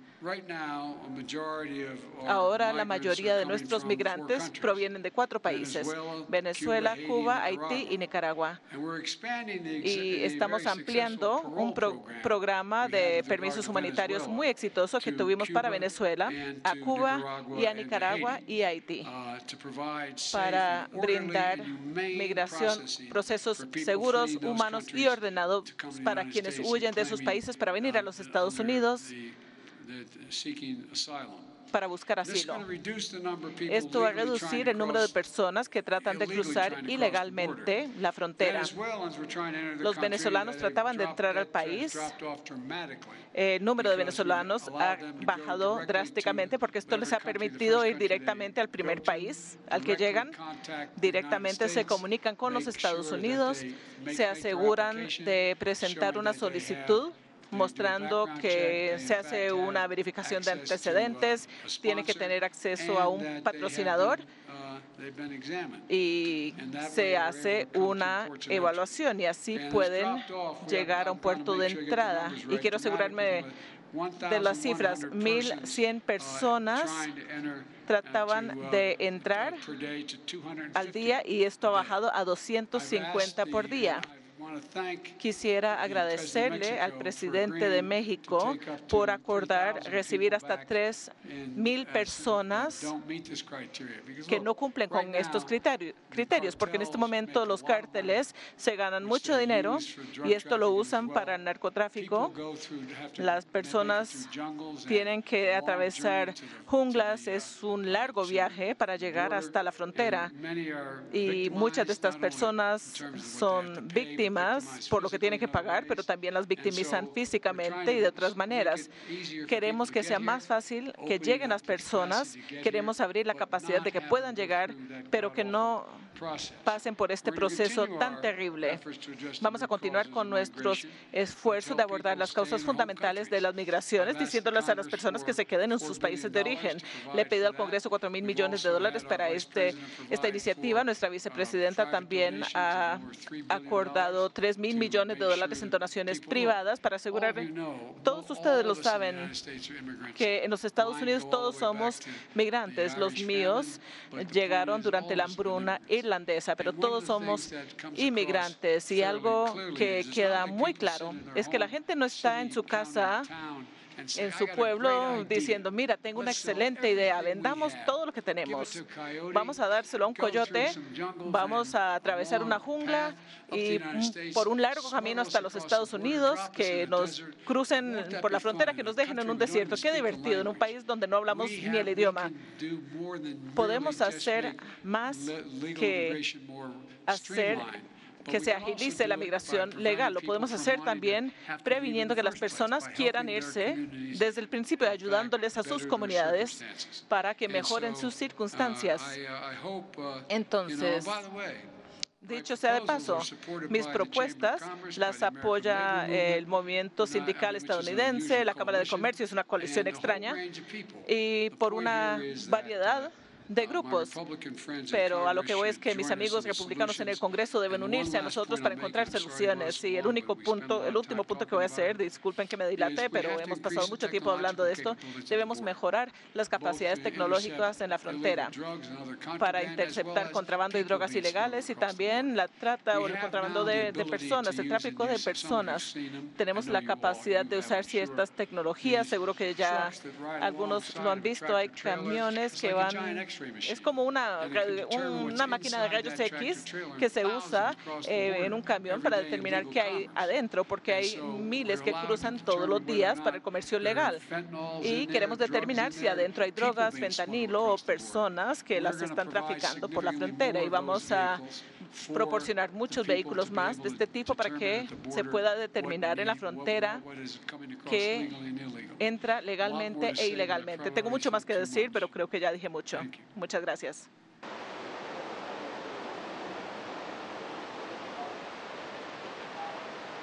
Por parte de la prensa de Canadá, preguntará David Cochrane de CBC al excelentísimo señor Justin Trudeau, primer ministro de Canadá.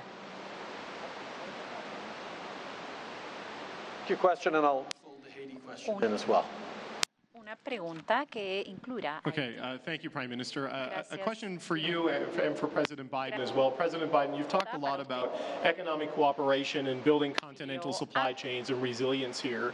But since you've been president, uh, Canadians have seen what they consider to be protectionist, U.S. protectionism from you in things such as the Buy American Act. So, what assurances can you give to Canadians and Mexicans watching this at home that there will be equal partners in the economic opportunity you're talking about la que se refiere en esta transición y que tendrán que enfrentarse a otros intentos de proteccionismo estadounidense. Presidente López Obrador, si tiene algo que decir, nos encantaría decirlo. Y al señor Trudeau, si puede responder a la pregunta de Haití y también qué es lo que tiene que hacer su gobierno para aprovechar esta oportunidad sobre la resiliencia de la cadena de suministro continental para que las empresas canadienses fabriquen cosas como, por ejemplo, los semiconductores y no solamente suministren minerales críticos a Estados Unidos.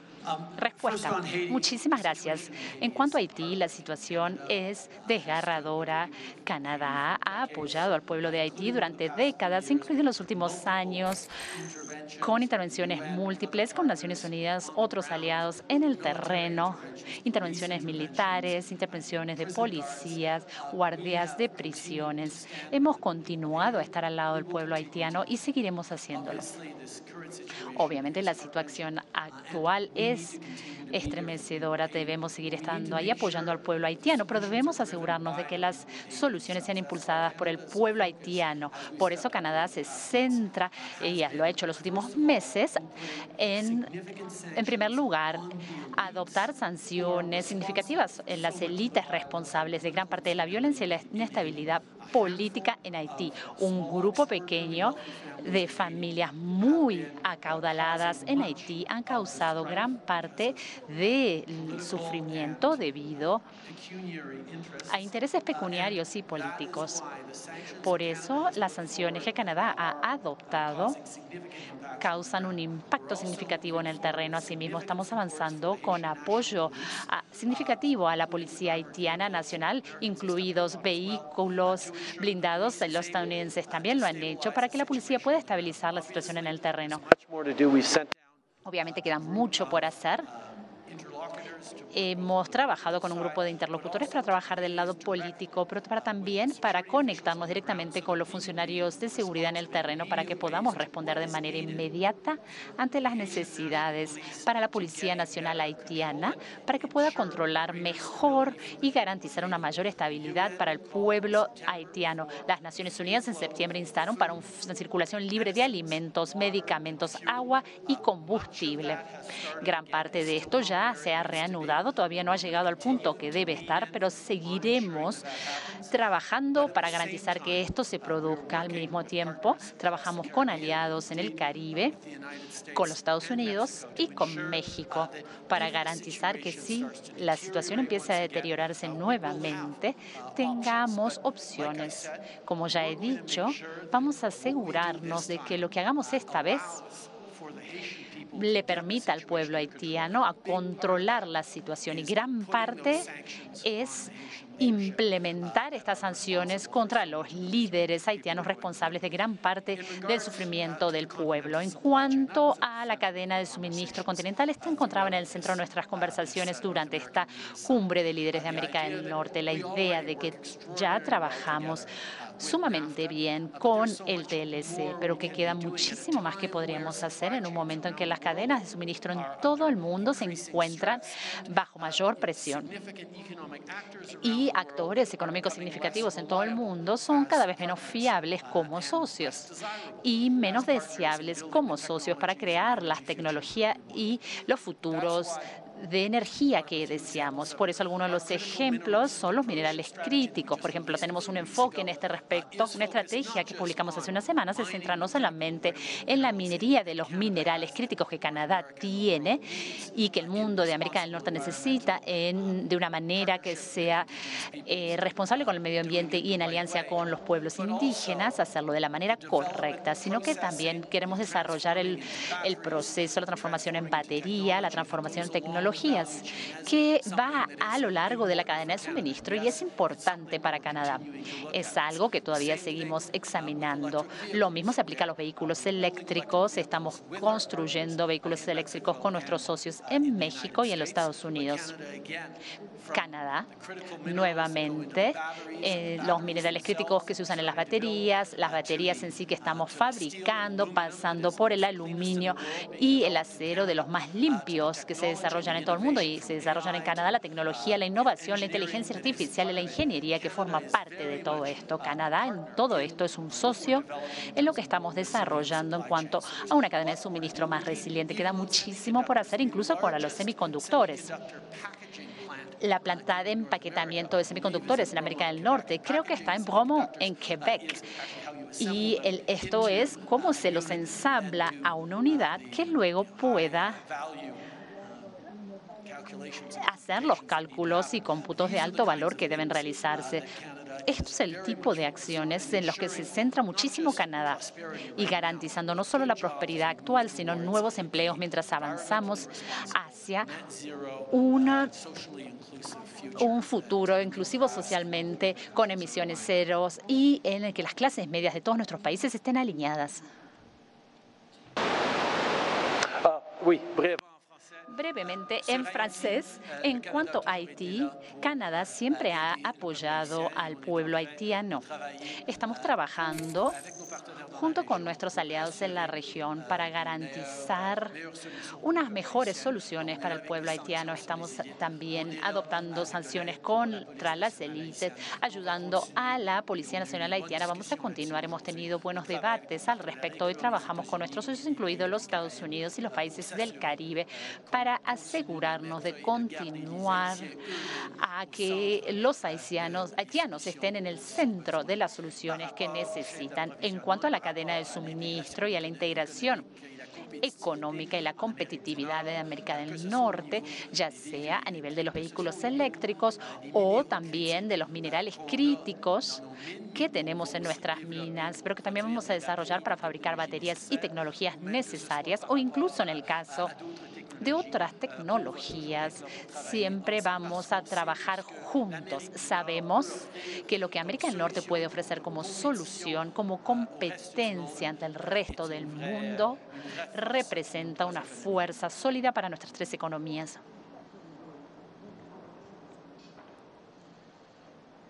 Por parte de la prensa de México, preguntará Sara Pablo de Grupo Fórmula al licenciado Andrés Manuel López Obrador, presidente constitucional de los Estados Unidos mexicanos. Gracias, presidente. Eh, primer ministro, buenas tardes. Eh, los eh, comunicadores de México hemos acordado algunas preguntas para el presidente Biden. Sé que recién anunció que Estados Unidos va a recibir a ciudadanos no solo de Venezuela, sino también de Haití, de Cuba, de Nicaragua. ¿En qué tiempo se podría ampliar el número de personas que puedan recibir? Si esto también se podría para algunas otras naciones, si se podrían sumar, y qué cantidad va a invertir Estados Unidos en mejoras tecnológicas. Al presidente López Obrador preguntarle cómo se va a preparar México para recibir a todos los migrantes que va a expulsar Estados Unidos, en qué consiste este nuevo centro migratorio que se va a construir en el sur de México, qué funciones va a tener y si después de esta cumbre pues podremos eh, ver un cambio realmente en las políticas migratorias, en el trato que reciben time los migrantes concretamente. Y finalmente, hablar también para el presidente Biden del tema del fentanilo, eh, qué acciones concretas se van a llevar a cabo, eh, qué impacto podría tener esta detención de Ovidio Guzmán, dado que el cártel del Pacífico es uno de los principales productores de fentanilo. Y finalmente, ahora sí, preguntar también sobre el tema de las consultas en el sector energético, si el presidente Biden, el primer ministro Trudeau plantearon este tema en esta mesa. Gracias. Bueno, pues em, tratamos el tema migratorio de manera amplia. Em, desde luego que hay cooperación con el gobierno de Estados Unidos y al mismo tiempo tenemos el compromiso de proteger a los migrantes. Lo que ha planteado el presidente Biden es absolutamente cierto. Si atraviesan nuestro país y en algunos casos otros países de América Latina, para llegar a Estados Unidos. Los migrantes corren muchos riesgos, empezando porque son víctimas de los traficantes de personas, coloquialmente conocidos como coyotes o polleros que les cobran una cantidad para eh, llevarlos al norte. Esos eh, polleros, coyotes, eh, tienen redes y a su vez contratan camiones, trailers eh, en una caja de un tráiler pueden transportar a 300, 400 personas. Son constantes los accidentes en las carreteras de México, desgraciadamente. Y lo peor es que muchos migrantes son secuestrados por la delincuencia. asesinados, algo muy triste, muy doloroso. Por eso hablo de la protección. Nosotros eh, lo que queremos es una solución de fondo. Siempre lo hemos sostenido que la gente no deja, también como lo planteó el presidente Biden, sus pueblos, a sus familias, por gusto, lo hacen por necesidad.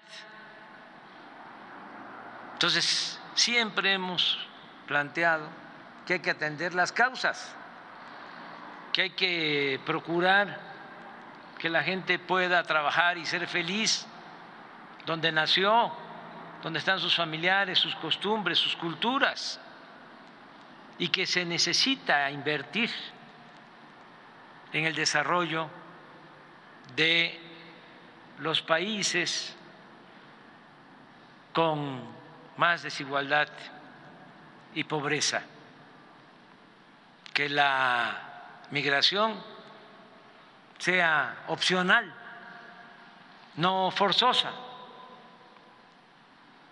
En tanto logramos eso, porque no quitamos el dedo del renglón, México con pocos recursos está ayudando.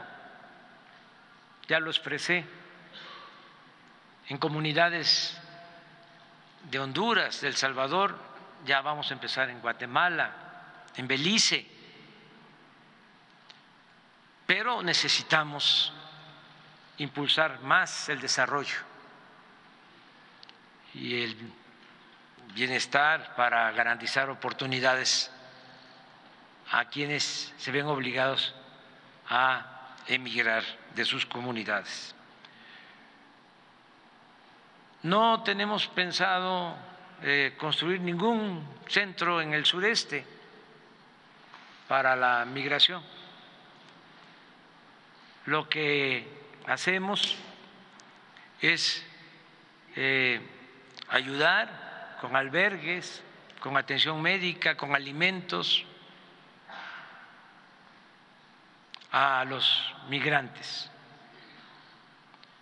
Y eh, celebramos el que el gobierno de Estados Unidos haya tomado la decisión de ordenar el flujo migratorio en el caso de nuestros hermanos venezolanos y tengo entendido ya este plan se va a extender, se va a ampliar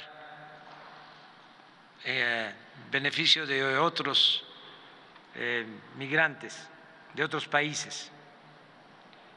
Nos consta que desde que se anunció de que iban a darse estas visas, estos permisos humanitarios, en el caso de la población de Venezuela, se redujo el flujo migratorio, la travesía por nuestro país, considerablemente, porque se anunció en Estados Unidos y esto se hizo público en todos lados, de que iban a entregar 24 mil visas o permisos humanitarios, que, que habían que hacer los trámites y a pesar de que hay ciertos requisitos que se tienen que cumplir, la gente optó por esa opción. Se abrió eh, una vía que no existía. Todo era eh, llegar a Estados Unidos arriesgando eh, la vida. Ahora, con este mecanismo aprobado, pueden hacer su solicitud y les puede llevar tiempo, pero hay la esperanza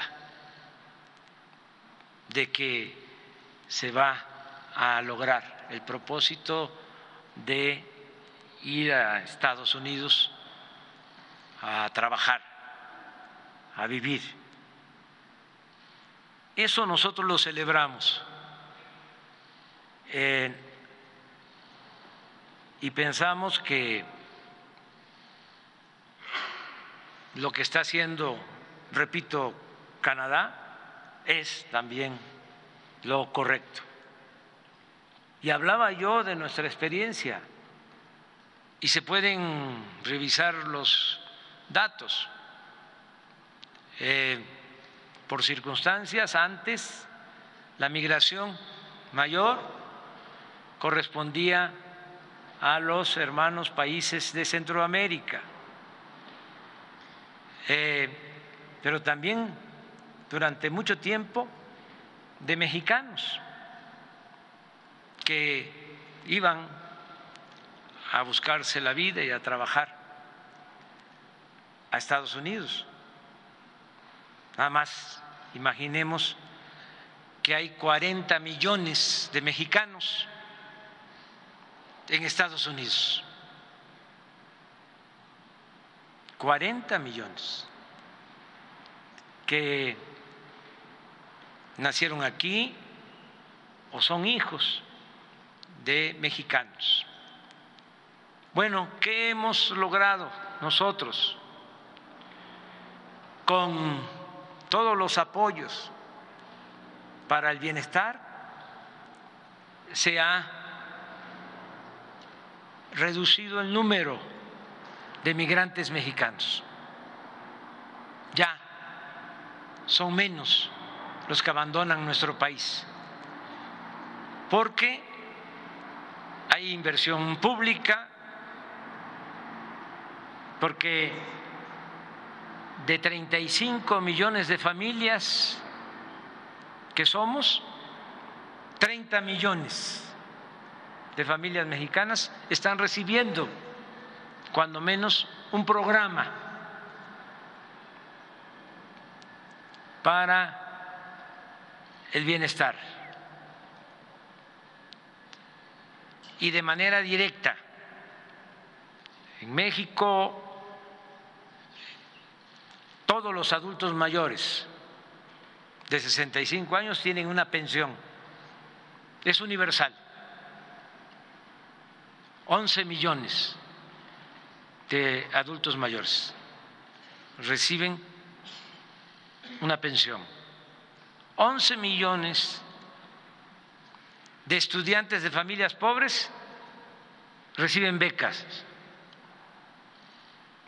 Todas las niñas, los niños con discapacidad tienen también su pensión. Tenemos el programa de reforestación más importante del mundo. Se están sembrando más de un millón de hectáreas de árboles frutales y maderables y se les da trabajo a más de 400 mil campesinos, sembradores. Entonces, todos estos programas ayudan a que la gente se quede en sus comunidades, en sus pueblos. Construimos la refinería de Dos Bocas, 35 mil empleos. Estamos construyendo el tren Maya, que es la obra ferroviaria más grande del mundo, porque son 1.500 54 kilómetros, 1.554 kilómetros en cinco estados. Toda la región maya, que es de las zonas arqueológicas más importantes del mundo, pues ahí están trabajando en la construcción de ese ferrocarril como 300 mil personas. Entonces, esa es la opción, ese es el camino, el desarrollo, el bienestar. Y yo, eh, repito, eh, celebro que tanto el gobierno de Canadá como el gobierno de Estados Unidos eh, estén atendiendo el problema migratorio con ese enfoque. Hay lamentablemente otros políticos, otros gobernantes que actúan hasta de manera inhumana. Ahora, en esta temporada de invierno, por respeto, no lo digo de manera directa, pero un gobernador de nuestro país vecino encabezó todo un movimiento para llevar migrantes a Nueva York, a Washington.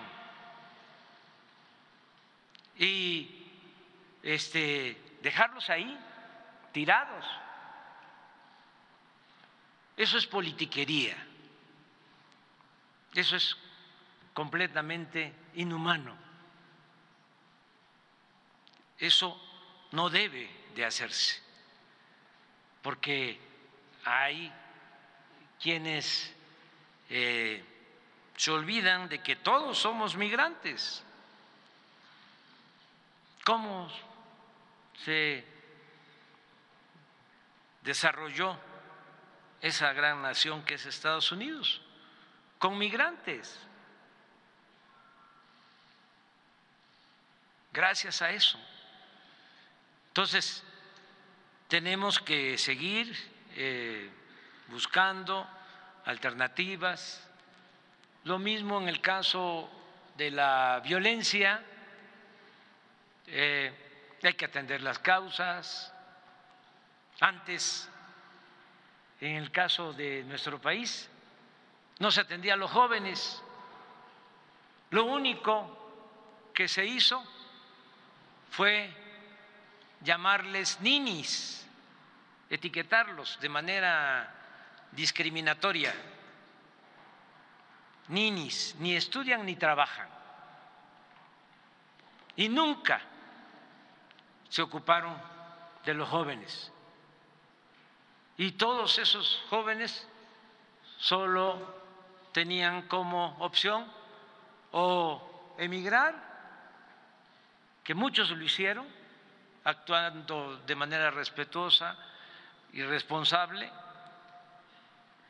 y otros también se buscaban la vida cuando no había oportunidades en lo que se llama la economía informal, que es buscarse la vida en la calle como se puede, sin caer en actividades ilícitas.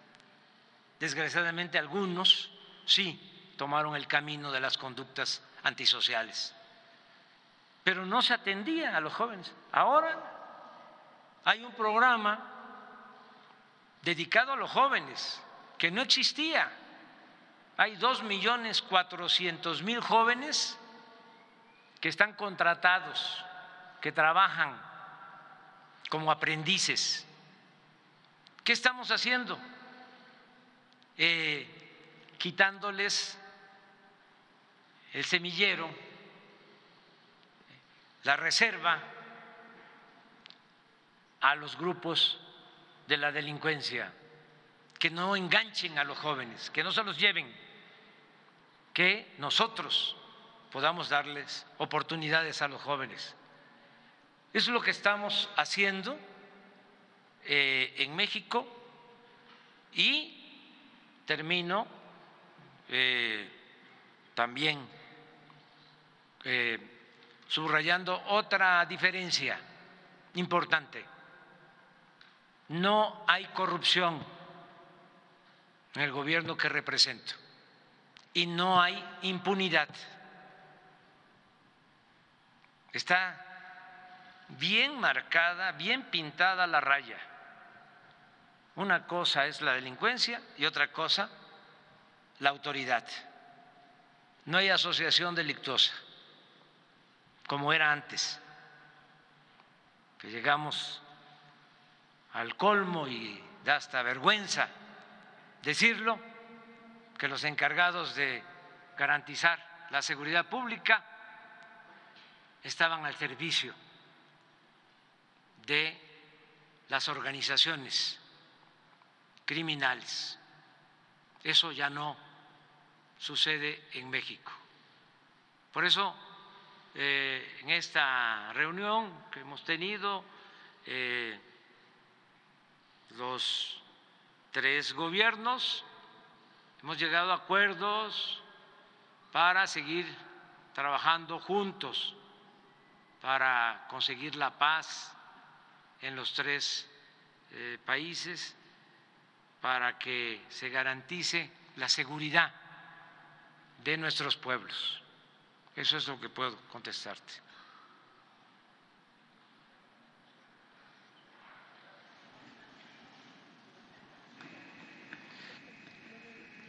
Ya, ya, ya. Eso. Eh, así como les comentaba que eh, en el caso de la migración,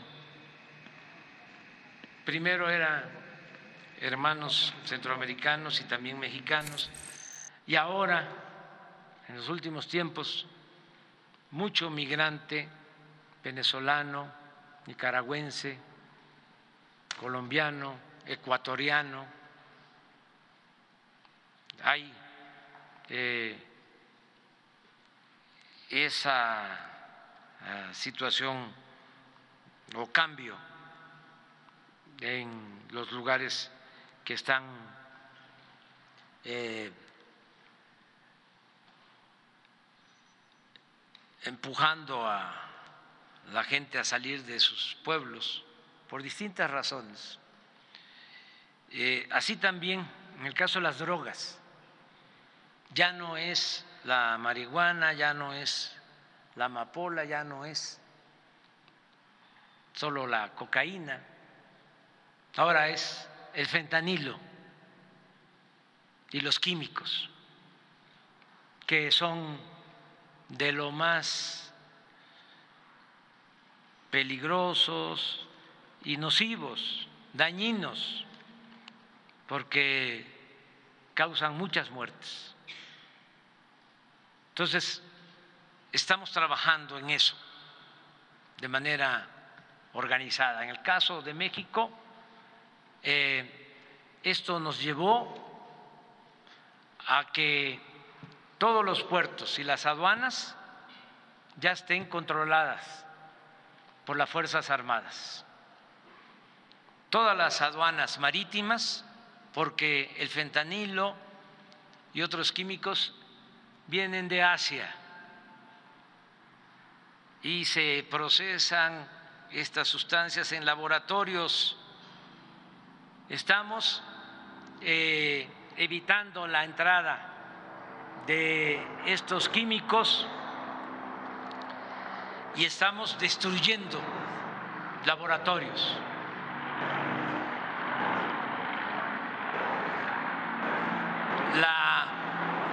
Secretaría de Marina es la encargada de manejar los puertos y las aduanas marítimas. Por ejemplo, teníamos mucho tráfico de químicos en Manzanillo, en Lázaro Cárdenas. Ya es la Secretaría de Marina la encargada de controlar esas aduanas. Y todas las aduanas terrestres de la zona fronteriza están a cargo de la Secretaría de la Defensa. De modo que estamos combatiendo el fentanilo, estos químicos, y eh, lo estamos haciendo eh, porque nos importa, nada humano nos es ajeno, nos importa mucho el poder ayudar a lo que está sucediendo en Estados Unidos, las muertes por fentanilo. Pero también, como hoy lo tratamos, no es un asunto solo de Estados Unidos, es que si no enfrentamos este problema, este flagelo, lo vamos a, padecer nosotros también. Entonces tenemos que actuar de manera coordinada y eso eh, se viene haciendo y ahora se trató y está en el comunicado que les vamos a entregar. Estamos eh, defendiendo la vida. Les comentaba yo al primer ministro Trudeau, al presidente Biden, a sus equipos de trabajo, de que tenemos solo dos campañas de publicidad o de propaganda en el gobierno, dos, y una está dedicada a que no se consuma la droga, porque tenemos que pensar también en eso. Eh, se volvió fama eh, pública todo lo relacionado con las bandas. Hay hasta series sobre la delincuencia organizada. Y es como una apología de eh, lo deseable, porque son residencias las que aparecen en las series, casas lujosísimas, carros últimos modelos, mujeres, hombres guapos, bien vestidos, con alhajas, con mucho poder que levantan el teléfono y le hablan a un jefe de la policía, a un jefe militar, incluso a un presidente. Y eso es lo que se difunde. Pero hemos visto alguna serie acerca del daño del fentanilo, de cómo en seis meses se destruye la vida de un joven y lo que contienen esas dosis que tienen hasta ácido muriático, se este, informa sobre eso. No. Entonces, vamos también a emprender una campaña informativa. Yo comentaba de que los vapeadores dicen no hacen daño, nada más tienen cinco sustancias, pero no son dañinas. Hicimos una investigación, tienen más de 30 sustancias dañinas y cancerígenas. Sin embargo, por el llamado lobby, la corrupción, manejo de la publicidad, se permite y muchos padres de familia, madres de familias, no saben sobre el daño que causan los llamados vapeadores. Tenemos que informar.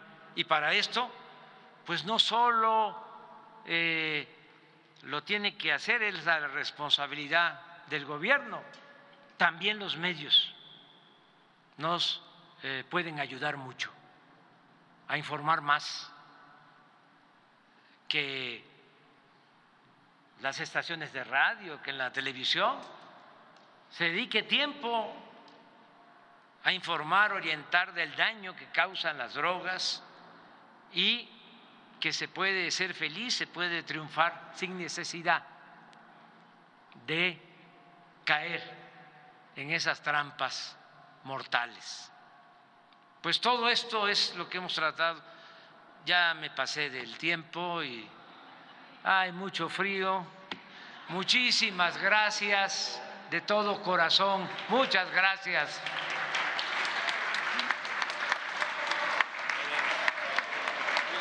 Continuación, se tomará la fotografía oficial de los mandatarios de México, de los Estados Unidos de América y de Canadá.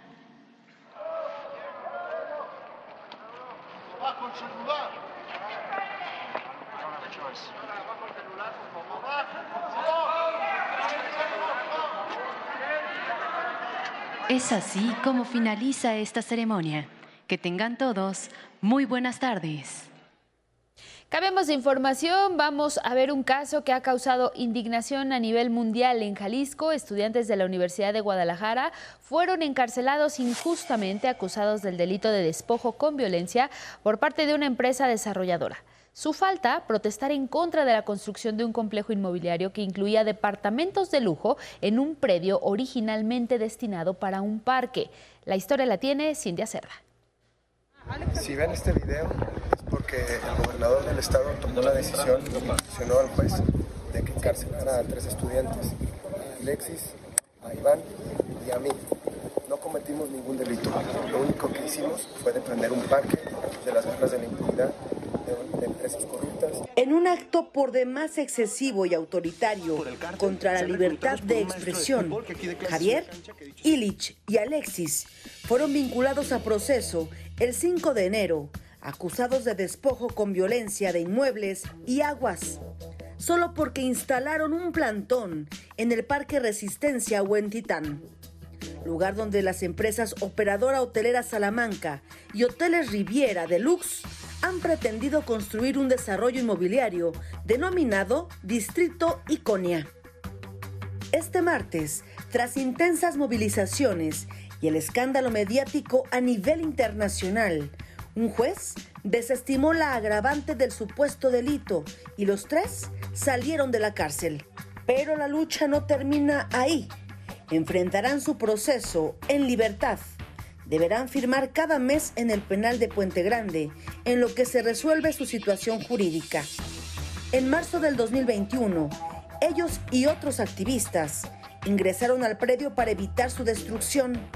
Tras permanecer ahí 144 noches, fueron desalojados. Solo Illich, Alexis y Javier, estudiantes de la Universidad Autónoma de Guadalajara, fueron acusados de despojo con violencia, bajo el argumento de sembrar árboles de manera ilegal. El subdirector de noticias de Canal 44, Omar García, quien ha dado seguimiento a este caso, explicó a 11 Noticias la situación de los jóvenes. El delito como tal no es un delito grave. Sin embargo, la, la empresa y sus abogados lo que señalaban es que ameritaba considerarse como grave porque había testigos que señalaban que en la irrupción a este predio había armas.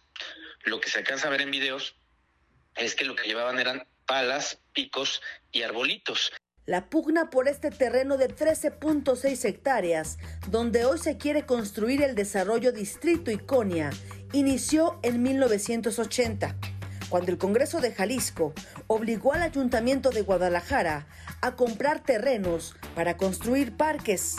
Sin embargo, las tierras fueron cedidas a particulares. En lo que se señala, fueron actos de corrupción. Desde entonces, las tierras han cambiado de dueño en tres ocasiones. Una de ellas, en 2016, cuando los terrenos pasaron de Mecano América a Hotel Salamanca, el entonces alcalde de Guadalajara, Enrique Alfaro, hoy gobernador, dio el aval para construir un proyecto inmobiliario y un estacionamiento en ese lugar. A cambio, los nuevos dueños se comprometieron a construir un parque lineal que nunca hicieron. Alfaro aprobó un decreto para construir el llamado Fondo Iconia, con el que se prometía construir obras sociales de casi 700 millones de pesos. Después, en 2017, cuando Hotelera Salamanca cedió los derechos del predio a Hoteles Riviera para construir el distrito Iconia sin que de nueva cuenta se notificara a la autoridad.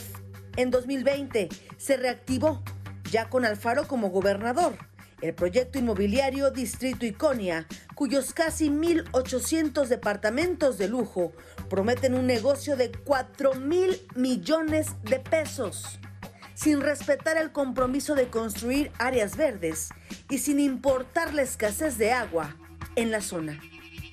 Activistas y defensores de derechos humanos señalan al gobernador de Jalisco como el autor intelectual de persecución y represión directa contra los estudiantes que participaron en el plantón, que ha logrado detener el proyecto inmobiliario.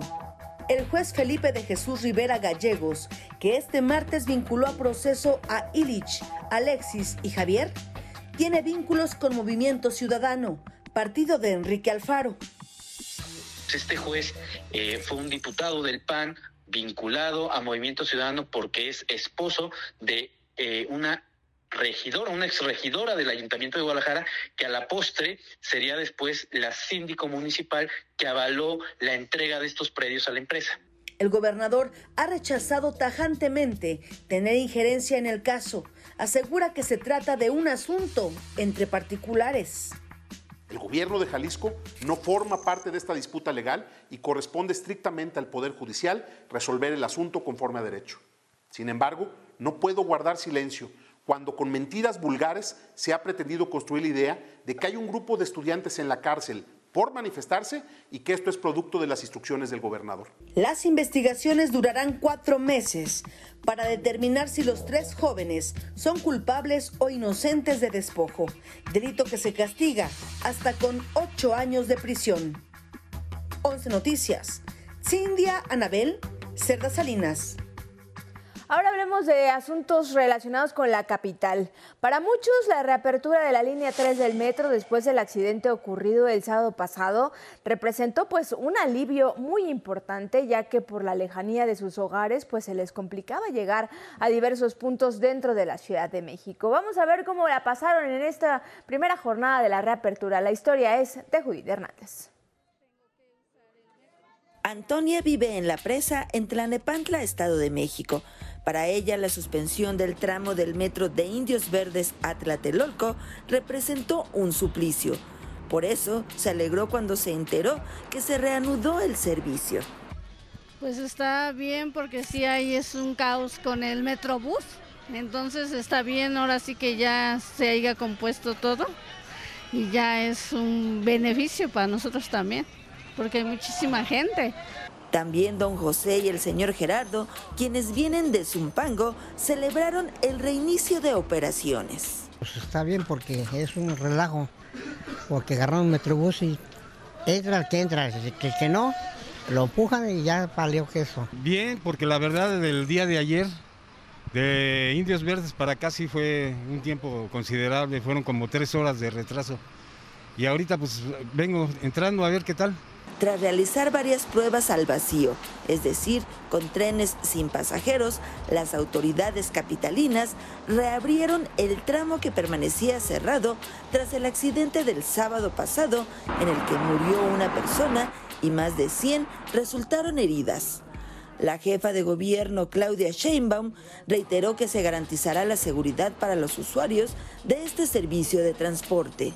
Vamos a estar trabajando, yo voy a estar también eh, revisando permanentemente que todos los proyectos, eh, como lo estoy siempre, pero ahora inclusive más dedicada, que todos los proyectos que tenemos en el metro se lleven de manera adecuada, pero además garantizar eh, la seguridad permanente, tanto en la seguridad en la operación como la seguridad en general de todos los usuarios. Algunos usuarios se enteraron de la buena noticia justo al llegar al metro. Ahorita que vengo del hospital, vengo del Hospital Este General de México y yo dije, no, a lo mejor todavía está cerrado, pero no, ya me encontré con la, sorpresa que ya está este, normal. Me vine en el Mexibus, no, en el Metrobús, perdón, y ya vi que ya funcionaba el metro y dije, ay, qué bueno. Los usuarios coinciden en la necesidad de dar mantenimiento y supervisar el adecuado funcionamiento del metro. Que tienen que checar bien todo el servicio, tienen que encontrar fallitas también.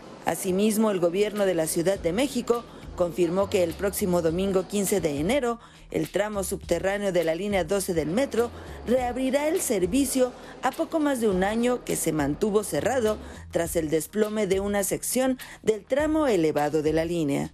Con información de Arnold Gutiérrez y Judith Hernández, 11 Noticias.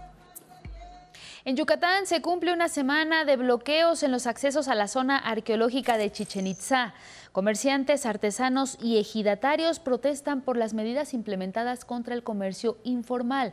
Así lo informó el Instituto Nacional de Antropología e Historia, el INA. Informó que las protestas han impedido el ingreso de 7.000 turistas al día. Enfatizó que el sitio continuará abierto al turismo y la Guardia Nacional resguardará las instalaciones. En el estado de Guerrero fue difundido un video en redes sociales en el que presuntamente integrantes de la familia michoacana mantienen secuestrados y encadenados a dos colaboradores del portal de noticias Escenario Calentano. Esto sería en represalia por diversas publicaciones. Derivado de esta situación, la Comisión de Derechos Humanos del Estado lamentó los hechos y exigió a las autoridades de los tres órdenes de gobierno a que realicen las investigaciones correspondientes.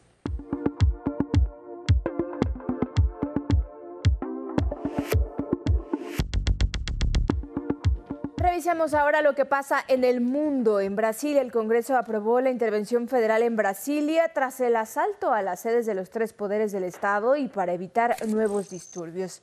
La intervención de seguridad había sido decretada ya por el presidente Lula da Silva desde el domingo, pero esperaba la aprobación del Congreso. Estos hechos son crímenes y deben ser tratados como tales. No son excesos de manifestaciones democráticas, son delitos. Tanto el ministro del Supremo Tribunal Federal de Brasil, Alexandre de Moraes, precisó que serán sancionados por acción o por omisión quienes financiaron y alentaron el golpe fallido de Estado contra Lula da Silva. Además, ordenó la detención de Anderson Torres, ministro de Justicia de Jair Bolsonaro. Lo considera uno de los responsables de las fallas de seguridad. La Policía Federal allanó su casa, pero el exfuncionario está en Estados Unidos viajando con su familia. En tanto, fueron liberadas unas 600 personas acusadas de participar en actos antidemocráticos. Se trata principalmente de personas enfermas mayores de 65 años y mujeres con hijos pequeños. Todos ellos fueron detenidos en el campamento instalado frente al cuartel general del ejército en Brasilia. Y en Perú el gobierno anunció un toque de queda nocturno en la región de Puno, epicentro de las violentas protestas contra la presidenta sustituta Dina Boluarte, que han sido reprimidas por la policía y han sumado 45 personas muertas en tan solo un mes. El día de hoy se ha aprobado en el Consejo de Ministros un decreto supremo que declara la inmovilización social obligatoria en Puno por el plazo de tres días, desde las 20 horas hasta las 4 de la, de la, de la mañana.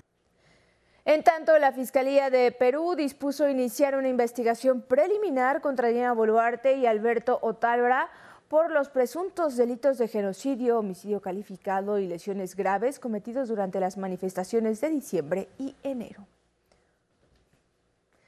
Con esta información nos vamos a hacer rápidamente una pausa, pero tenemos mucha más información para ustedes, así es que yo los invito a que continúen aquí en la señal del 11. Ya volvemos.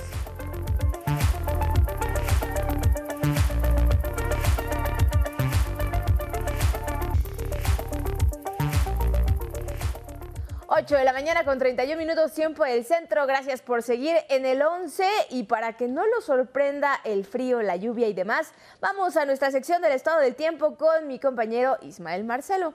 Adelante Ismael, muy buenos días.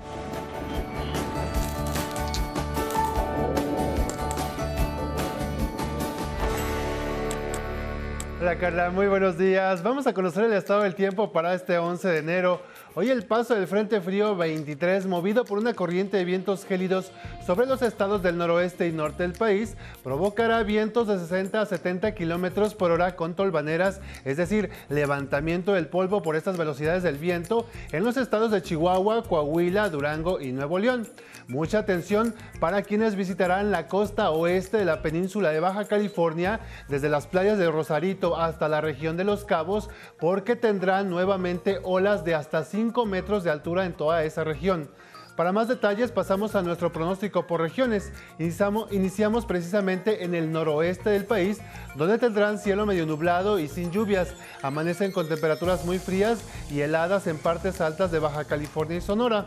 Pero preste mucha atención porque como le anticipaba, hoy nuevamente tendrán oleaje de hasta 5 metros de altura en la costa oeste de la península de Baja California.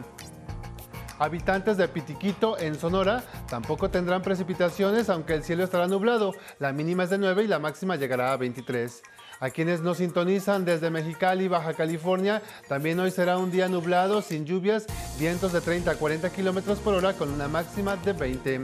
Habitantes de Loreto en Baja California Sur, hoy dominará cielo despejado sin precipitaciones y la temperatura máxima alcanzará los 27. Este miércoles el Frente Frío 23 producirá vientos fuertes en el norte de México, con rachas de 60 a 70 kilómetros por hora y tolvaneras en Chihuahua, Durango, Coahuila y Nuevo León. También persistirá el ambiente muy frío esta mañana con heladas en partes altas de toda la región. Tal es el caso de El Llano en Aguascalientes, donde tienen una mínima de 6 grados y la máxima alcanzará los 23 grados hacia horas de la tarde. El cielo estará medio nublado y sin precipitaciones. A quienes nos sintonizan desde Zacatecas, en el municipio de Atolinga, tendrán la misma temperatura que en el llano, pero con cielos despejados. Habitantes de Monclova disfruten su día realizando alguna actividad al aire libre porque tendrán cielos despejados, sin lluvias y una temperatura máxima de 31. Para nuestros amigos del sureste experimentarán un evento de surada que son vientos cálidos provenientes del sur en las costas de Veracruz y en la península de Yucatán. Estos vientos tendrán velocidades de entre 40 y 60 kilómetros por hora y no favorecerán las condiciones para lluvias en toda esta región. Por ejemplo, en el municipio de La P, allá en Oaxaca, tendrán un día soleado sin lluvias y temperaturas entre los 12 y 27 grados.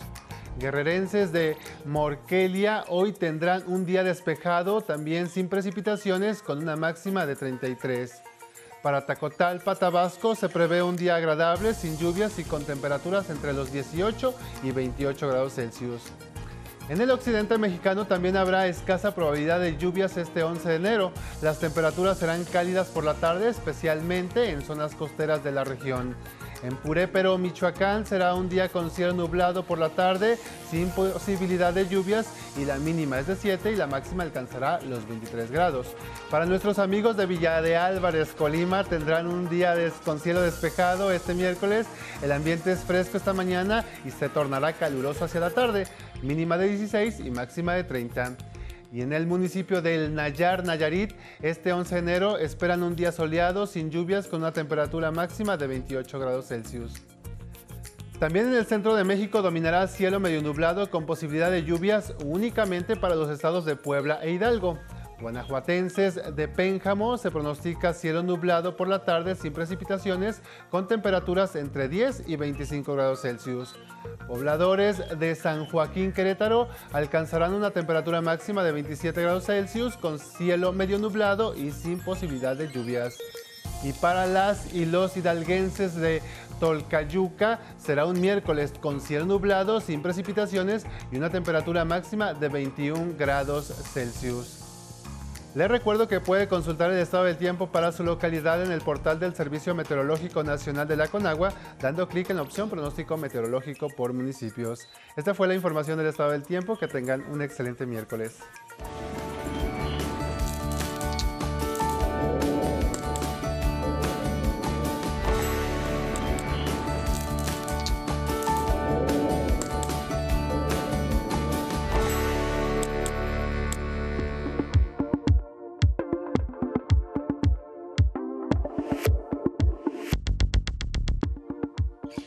Nos enlazamos con la doctora María Cristina Rosas. Ella es investigadora de la Facultad de Ciencias Políticas y Sociales de la Universidad Nacional Autónoma de México. Y por supuesto, el tema es la cumbre entre los líderes de América del Norte, México, Estados Unidos y Canadá. María Cristina, muy buenos días. ¿Cómo estás? Bienvenida. ¿Qué tal? Buenos días, Angélica. Un gusto saludarte, al igual que al auditorio. Muchas gracias, doctora Cristina. Oiga, pues en efecto, ¿le parece bien si primero nos da un balance sobre el mensaje de estos tres líderes? Después quizá podemos ir abordando la hoja de ruta que ya marcaron, pero primero, eh, ¿qué es lo que nos puede eh, eh, compartir de su análisis respecto al mensaje que pronuncian los tres líderes? En específico, el presidente López Obrador, bueno, agradece por un lado a Justin Trudeau el otorgamiento de estas visas de trabajo para los migrantes mexicanos y bueno, de otros países de Centroamérica pero también agradece a Biden que no haya construido un solo metro de muro fronterizo y le insiste al mismo tiempo en que es necesario presionar al Congreso para aprobar una reforma migratoria. ¿Cómo lo vio usted? Bien, eh, creo que es muy positiva esta cumbre, considerando, bueno, número uno, que es la primera vez en 10 años que tenemos la visita de un presidente de Estados Unidos a México. Esto, pues, es eh, digno de mención. Eh, también el hecho de que tanto el presidente de Estados Unidos como el primer ministro Trudeau aceptaron llegar al aeropuerto Felipe Ángeles en una deferencia eh, muy importante para el presidente de México. Y bueno, eh, hay varios temas evidentemente cruciales en esta cumbre, el tema comercial, el tema de seguridad, el tema migratorio, pero se observó una voluntad de, avanzar y desahogar estos temas, aunque también vimos discrepancias. El presidente López Obrador reprocha al mandatario estadounidense el olvido en el que tiene América Latina y el Caribe. Y esto nos recuerda un poco lo que pasó en aquella cumbre de las Américas de la que Estados Unidos fue anfitrión y donde excluyó a varios países, a Cuba, a Nicaragua, a Venezuela, cosa que al final llevó a que el presidente López Obrador no asistiera a, esta cumbre. Eh, pero después el presidente López Obrador se reunió en Washington con el presidente Biden y, y limaron asperezas. Pero lo cierto es que eh, sí, sí se observan algunas diferencias de opinión. El tema migratorio es un tema espinoso, yo diría que uno de los más delicados, obviamente, la relación bilateral México-Estados Unidos.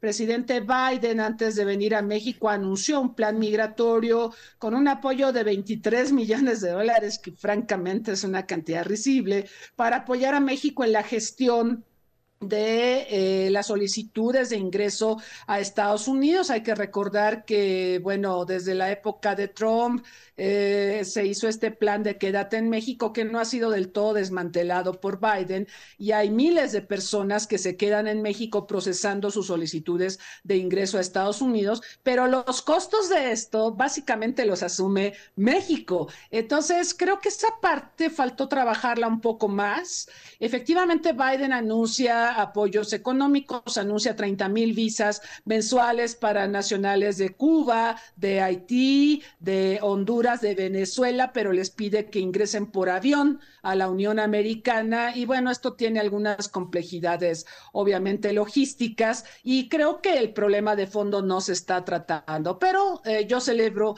esta reunión, hay un clima de diálogo, eso es lo más importante, eh, esta es la cuarta vez que se hace una cumbre de líderes de América Norte de nuestro país y bueno, eh, después podemos hablar un poco más de los temas más específicos.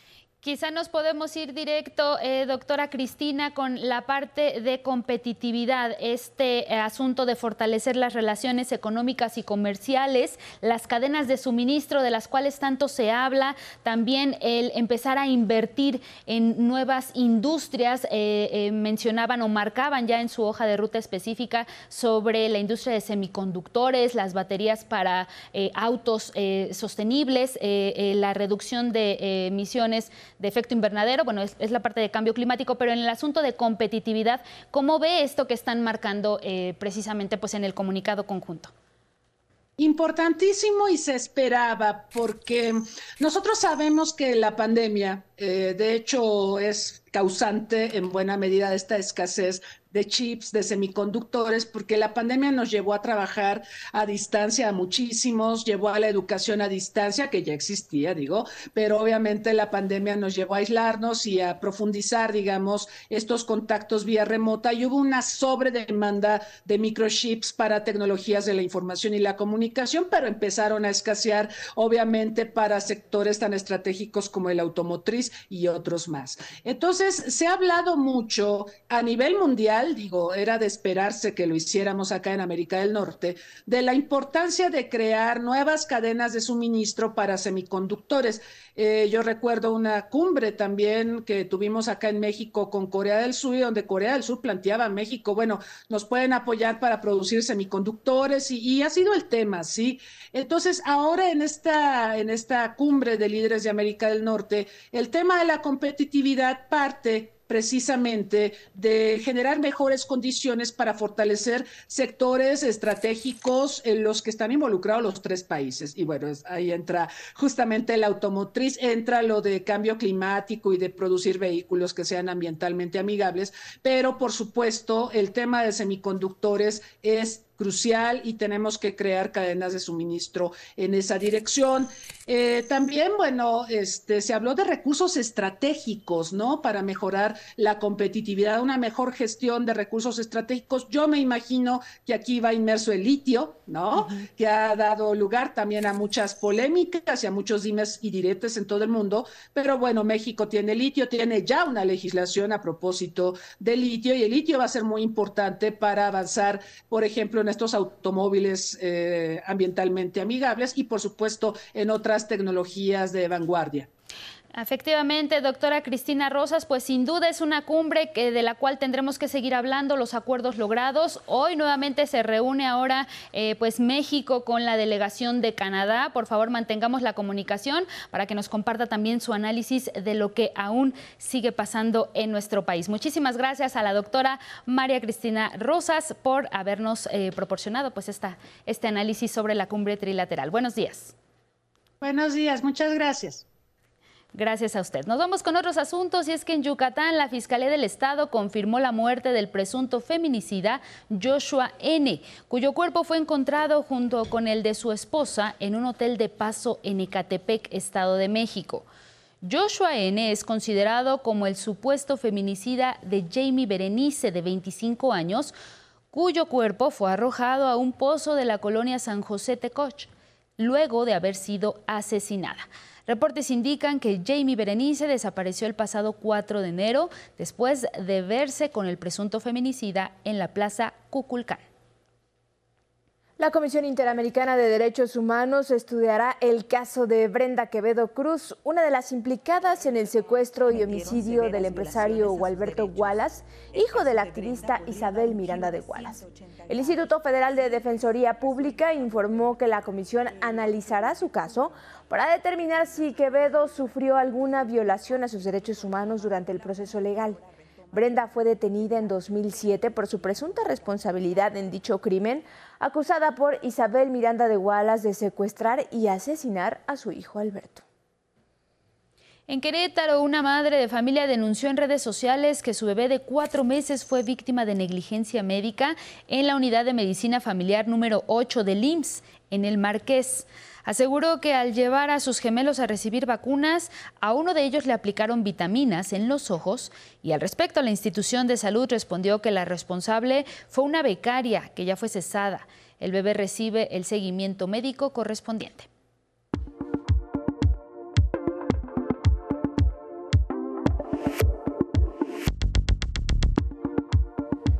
Recorramos el mundo y los invito a que revisemos juntos lo que destaca en este día la prensa internacional. Comenzamos en el Reino Unido con el diario The Times que dice mil muertes en exceso cada semana a medida de que el Servicio Nacional de Salud se dobla. Explica que 50 mil personas, más de lo normal, murieron en los últimos 12 meses, por lo que se culpa al Servicio de Salud de tener uno de los años más mortíferos desde 1951. En otra de sus notas de portada nos dice el príncipe de las ventas, las memorias reales del príncipe Harry rompen récord en las ventas y detalla que llegó a más de 400 mil copias vendidas.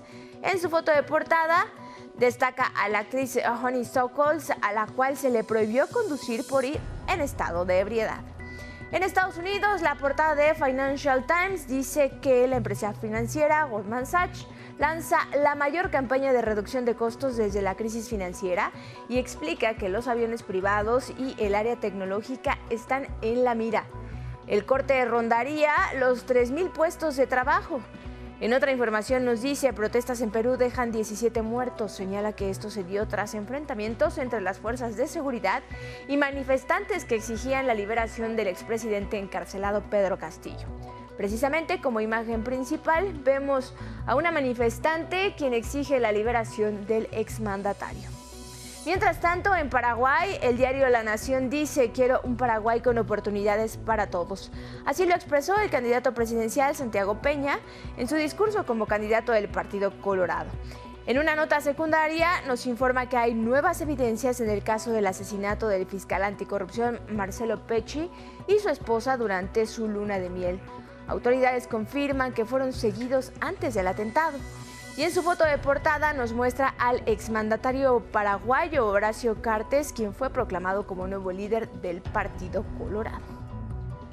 En información de Estados Unidos, al menos 7.000 enfermeras estallaron una huelga indefinida en los dos hospitales privados más grandes de Nueva York.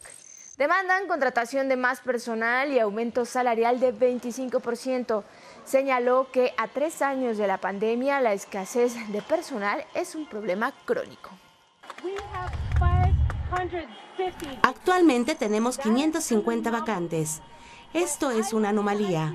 Cuando trabajo en la UCI, se supone que solo tengo dos pacientes. He tenido tres o cuatro rutinariamente durante los últimos cinco o seis años. Las autoridades de la ciudad transfirieron algunos pacientes a otros hospitales para que reciban atención médica. La gobernadora de Nueva York, Katie Hochul, instó a las partes a negociar y llegar a una pronta solución. Y en más de la capital, la Fiscalía Local investiga como homicidio doloso la muerte de un comensal en el restaurante bar La Polar.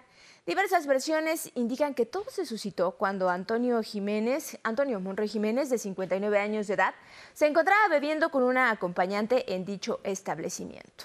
Por una diferencia que se dio por, eh, al pedir la propina, los meseros agredieron a este comensal hasta presuntamente causarle la muerte.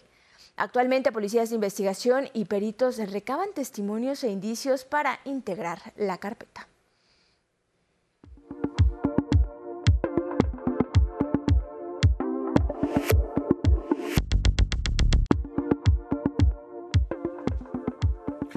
Muy buenos días, vamos a la información cultural. La Coordinación Nacional de Teatro anunció su cartelera inicial para este nuevo año. Destaca la colaboración con la Escuela Nacional de Arte Teatral con el programa La ENAT en Escena, que presentará obras de proyectos terminales. Entendemos esto como no solamente como el fortalecimiento de un vínculo, sino también como la, la posibilidad de que el tránsito hacia la profesionalización de estudiantes y egresados de teatro de la escuela pueda ser eh, mucho, mucho mejor. También se retomarán las jornadas de teatro y perspectiva de género, con mesas de trabajo, charlas y conferencias, así como el programa de teatro para niñas, niños y jóvenes. Así, la última temporada en la Ciudad de México de la obra Tártaro, un montaje que fue acreedor a numerosos reconocimientos el año pasado.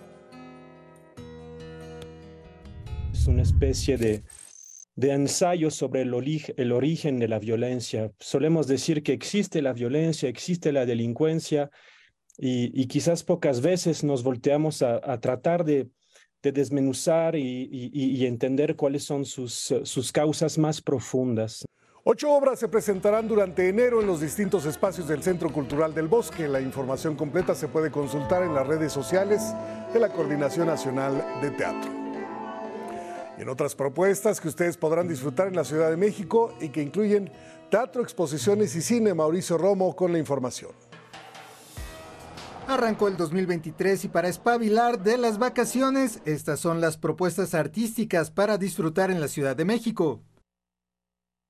Cerca del Zócalo, en el Museo de la Ciudad de México, es posible conocer los orígenes del circo en la capital de la República hasta el 15 de enero. La exposición Damas y Caballeros, el gran circo tradicional en la Ciudad de México. En el mismo espacio está la exposición homenaje al caricaturista Antonio Elguera, quien falleciera en 2021. Tres exposiciones de arte contemporáneo invitan a reflexionar sobre la vida moderna en las salas del Museo Jumex. Se trata de Larry Pittman. Lo que se ve, se pregunta. Gego, Midiendo el Infinito y Minerva Cuevas, Game Over. De martes a domingo, entrada libre. En teatro, reanudó presentaciones la obra Los que sobran, experiencias de cinco compañeros que atraviesan la vida juntos. Historia de amistad, humor, rebeldía y pasión que tiene tres funciones más en el Foro Shakespeare los viernes a las 8 de la noche hasta el 27 de enero. el próximo lunes será la última presentación de la obra Jauría, texto basado en declaraciones reales que aborda un caso de violación grupal en Pamplona, España. Será a las 8.30 de la noche en el Foro Lucerna. Y aún resta una función de la obra histérica sobre una mujer ciega que confronta su dolor más terrible, la soledad. Función accesible para comunidad ciega y sorda, así como al público en general. Última función este domingo a las 6 de la tarde en el Centro Cultural El Hormiguero. Y para los cinéfilos también hay propuestas.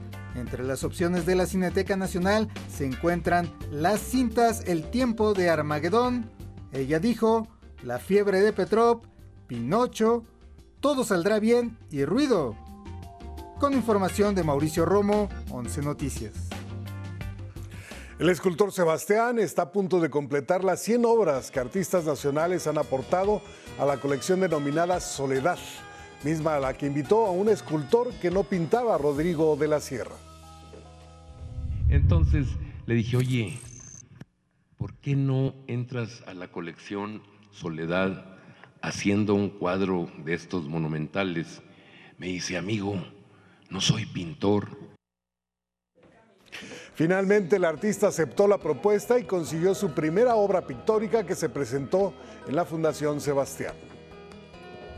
Me tardé más de ocho meses, eh, ocho o diez meses en, este, en terminarlo. Y fue prueba-error. Primero eran violetas, después azules, después medio verdes entonces era cambiarle y cambiarle y cambiarle hasta que logré el tono que se parece a mi, a mi escultura. Bueno, para reactivar la economía de las compañías teatrales que se dedican a la disciplina de los títeres, los fines de semana de enero se estarán presentando en el Complejo Cultural Los Pinos algunas de las producciones ganadoras de la convocatoria Circuito Nacional de Artes Escénicas Chapultepec, Títeres y Objetos. Son siete montajes de diversas temáticas y para todo público será de acceso gratuito. La cartelera se puede consultar en la página cenart.gov.mx. Símbolos, objetos y palabras son algunos elementos que conforman la exposición Gritos, Susurros y Guiños, un acercamiento al arte conceptual. Mauricio Romo cuenta de qué se trata. Al entrar al Museo del Chopo se extiende el sendero de un bosque. Envuelve el aroma a tierra húmeda, yesca y aire silvestre, pequeño entorno natural que engaña los sentidos. La instalación del artista Teresa Serrano, como otras obras suyas creadas durante 40 años, surgieron de una visión disruptiva del arte. Me fui a Nueva York y ahí pues eh, la confrontación con lo que sucedía en Nueva York en el arte fue fuerte porque estábamos muy lejos de, esa esas formas de interpretación del arte, ya era una arte conceptual. De formación autodidacta, Serrano encontró afinidad con una corriente artística y le dio un giro. Me gustaban muchísimo los minimalistas, pero sentía que eran muy ruda, muy eh, fría, la escultura minimalista, muy dura, muy machista. Y entonces yo pues quise usar esos materiales y hablarlo, hablar del minimalismo desde una parte femenina.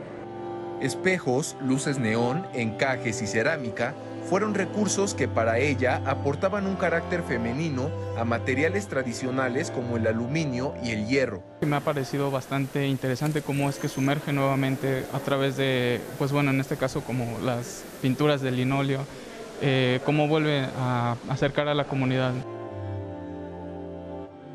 Gritos, susurros y guiños es la exposición retrospectiva de Teresa Serrano, hasta marzo en el Museo del Chopo. Con imágenes de David Ramírez y Yair Maya, 11 Noticias, Mauricio Romo. Hasta aquí, Cultura. Buenos días. Gracias, Miguel de la Cruz. Ahora sí, te vemos mañana. Nos vamos a ir a una pausa. Quédese con nosotros. Todavía tenemos muchos temas al regresar.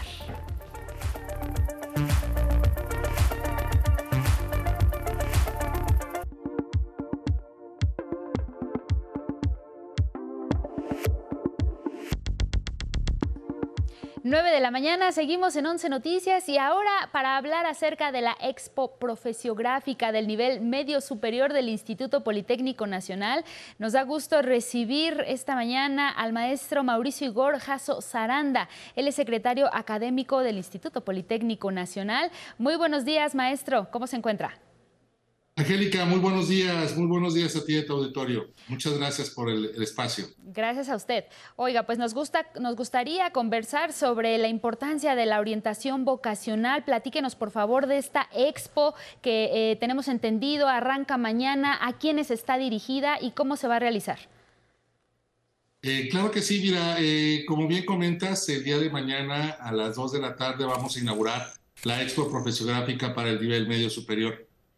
Es un evento donde el Instituto Politécnico Nacional dará a conocer la oferta educativa que tiene para el nivel medio superior y esencialmente está dirigida a todos los aspirantes, a todos los estudiantes egresados de educación básica, particularmente de la educación secundaria, para que eh, puedan eh, elegir alguna de las carreras que estamos ofreciendo dentro de nuestro Instituto Politécnico Nacional. ¿Cuáles son los tipos de bachillerato que ofrece el Instituto Politécnico Nacional, eh, maestro Mauricio, que les permita a los jóvenes saber qué opciones tienen? Si bien apenas van a una educación media superior, todavía no van a elegir carrera, pero de cualquier manera sabemos que el Politécnico presenta también carreras técnicas y eso de alguna manera les va orientando para saber qué camino elegir más adelante. ¿Cuáles son los bachilleratos que ofrece el Politécnico? Pues mire, Esencialmente todas las carreras que ofrecemos tienen una, tienen, eh, pueden, todos nuestros estudiantes pueden obtener un título de técnico. Esencialmente estamos ofreciendo eh, la modalidad presencial, donde tenemos 41 programas académicos y 16 programas en la modalidad no escolarizada o mixta.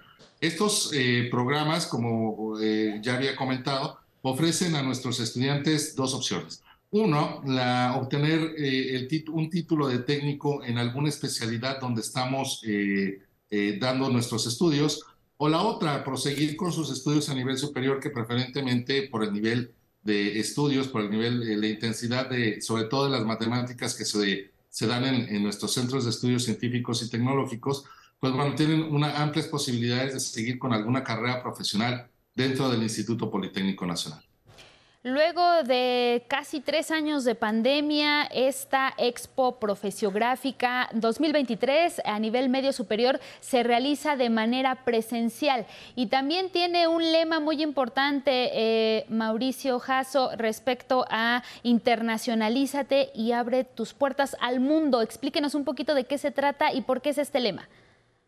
Bien, eh, sí, efectivamente, después de que tuvimos ahí un proceso de pandemia, las, todas nuestras expos profesiográficas se llevaron a cabo en la modalidad eh, en línea. Es decir, a través de algunas aplicaciones informáticas estuvimos ofreciendo nuestra oferta educativa, al igual que estuvimos dando algunos simuladores sobre el examen de admisión que organiza la Comipens. A partir de este año y creo que desde el año pasado también, ya estuvimos haciendo una modalidad presencial. Eh, en este caso, eh, vamos a estar presentes en el Centro Cultural Jaime Torres Bodet, el que está ubicado aquí en el Zacatenco, en lo que nosotros los politécnicos conocemos como coloquialmente el queso. Ahí en el Centro Cultural va a estar la oferta educativa de nuestros 20 centros eh, de estudios que ofrecen eh, bachillerato a nivel tecnológico. Y como bien decías, en, esta ocasión el eslogan de, nuestra expo profesiográfica está enfocado a lo que es la internacionalización del instituto. Es decir, estamos ofreciendo a, a nuestros estudiantes, le estamos dando la oportunidad de conocer las diferentes alternativas que tienen para poder acceder a diferentes esquemas de educación que se brindan en otras universidades, en otras instituciones de educación superior o en algunos bachilleratos. Eh, es difícil que a lo mejor un, estudiante de nivel medio superior pueda hacer un proceso de movilidad. Sin embargo, los que están ya en los últimos semestres tienen esa posibilidad de tener contacto con otras instituciones de educación superior que les permitan conocer nuevas realidades y cambiar la forma en cómo ven al mundo, la forma en cómo están aprendiendo, la forma en cómo pueden adaptarse a una vida laboral diferente. Es decir, en pocas palabras, cómo puede cambiar su visión respecto a cómo empezar a ser adultos. Y por supuesto que el Instituto Politécnico Nacional, desde el nivel medio superior, pues es la puerta de acceso a esas nuevas oportunidades. Muchísimas gracias, Mauricio Jasso, secretario académico del Politécnico. Ahí está la invitación para todas las personas, sobre todo para los pequeños y pequeñas que están en secundaria y que van hacia la educación media superior. Muchas gracias, Angélica. Un placer saludarte y estamos a sus órdenes aquí en el Instituto Politécnico Nacional. Los esperamos en esta expo profesiográfica que va a ser muy interesante. Todos los detalles también los pueden seguir en las redes sociales. Muchas gracias, secretario académico del Instituto Politécnico Nacional. Muchas gracias. Y vienen en otros asuntos, el Senado de la República inicia el año con varios asuntos que quedaron pendientes de resolver. ¿En qué se enfocará la Cámara Alta de nuestro país? Se lo contamos en mi compañero, en la voz de mi compañero Luis Méndez.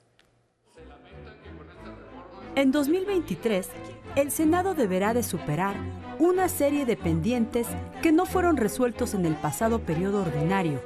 Se trata de diversas iniciativas, nombramientos y ratificaciones de diversos cargos que van desde embajadores, cónsules, magistrados e integrantes de organismos autónomos. De acuerdo con el presidente de la Cámara Alta, Alejandro Armenta, hay trabajo pendiente que se deberá resolver en un periodo ordinario o extraordinario.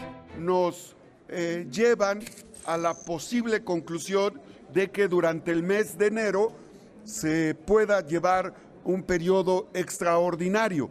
Como el periodo de receso es corto, valoraremos con la colegisladora si hacemos un periodo extraordinario o nos vamos hasta febrero. De acuerdo con el presidente de la Junta de Coordinación Política, Ricardo Monreal, hay que establecer un diálogo con los coordinadores parlamentarios de todas las fuerzas políticas para destrabar los temas pendientes.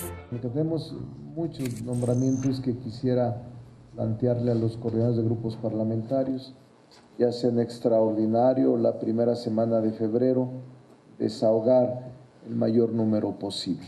Pero ¿cuáles son esos pendientes?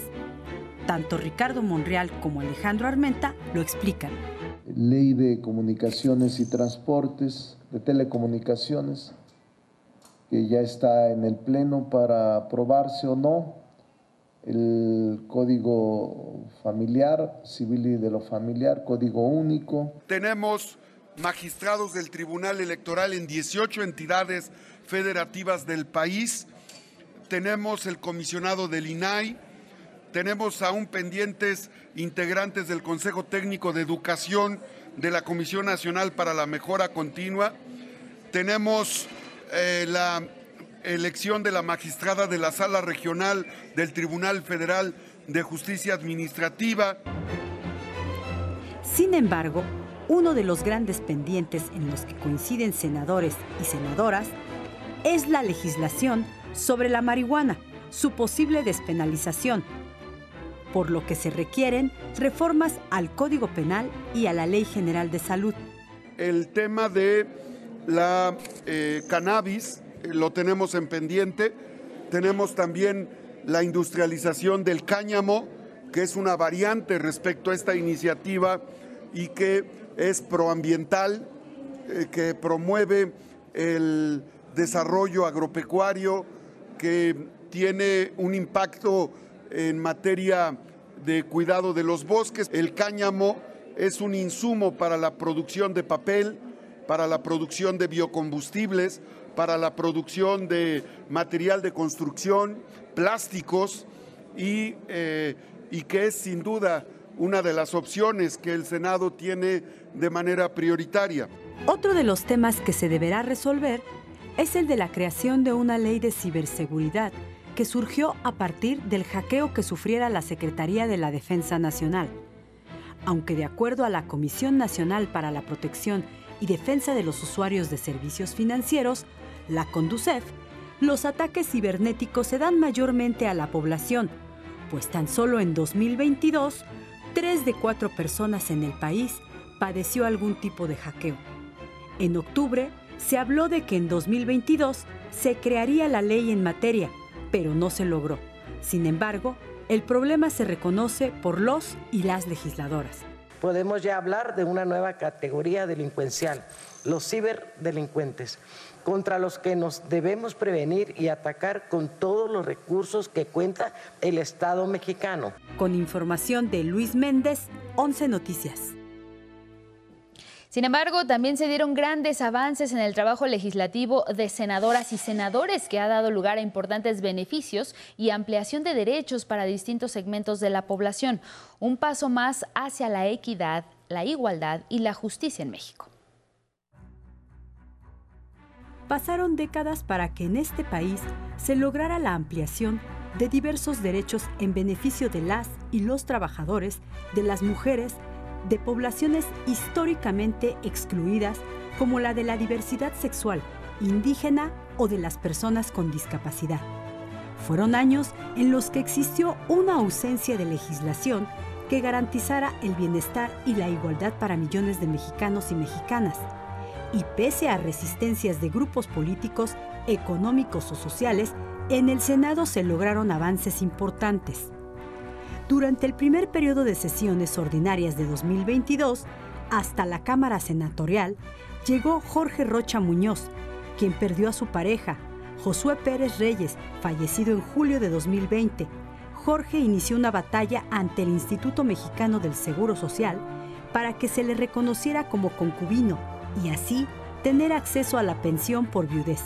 Lo que yo tuve que pasar durante este año que luché contra el Seguro Social discriminación, tratos groseros, este, homofobia, me decían que el Joto no lo iba a lograr. Y es un orgullo decir que soy el primer concubino que es reconocido por el Instituto Mexicano del Seguro Social y que pues la muerte de mi pareja no fue en vano porque logré algo y lo, me lo propuse y lo logré. Jorge logró esto tras presentar su caso en el Senado y luego de que durante cuatro años de que el proyecto estuvo en la congeladora, el Pleno del Senado aprobó con 91 votos a favor modificar las leyes del Seguro Social y del Instituto de Seguridad y Servicios Sociales de los Trabajadores del Estado.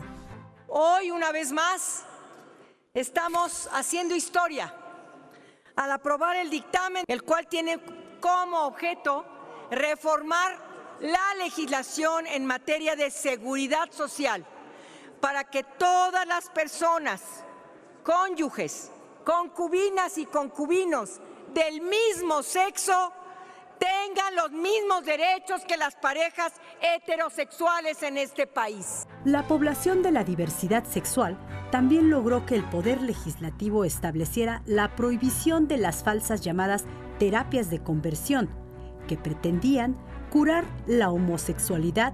Así, se prohibieron a nivel nacional los esfuerzos para corregir la orientación sexual y la identidad de género, la ECOSI.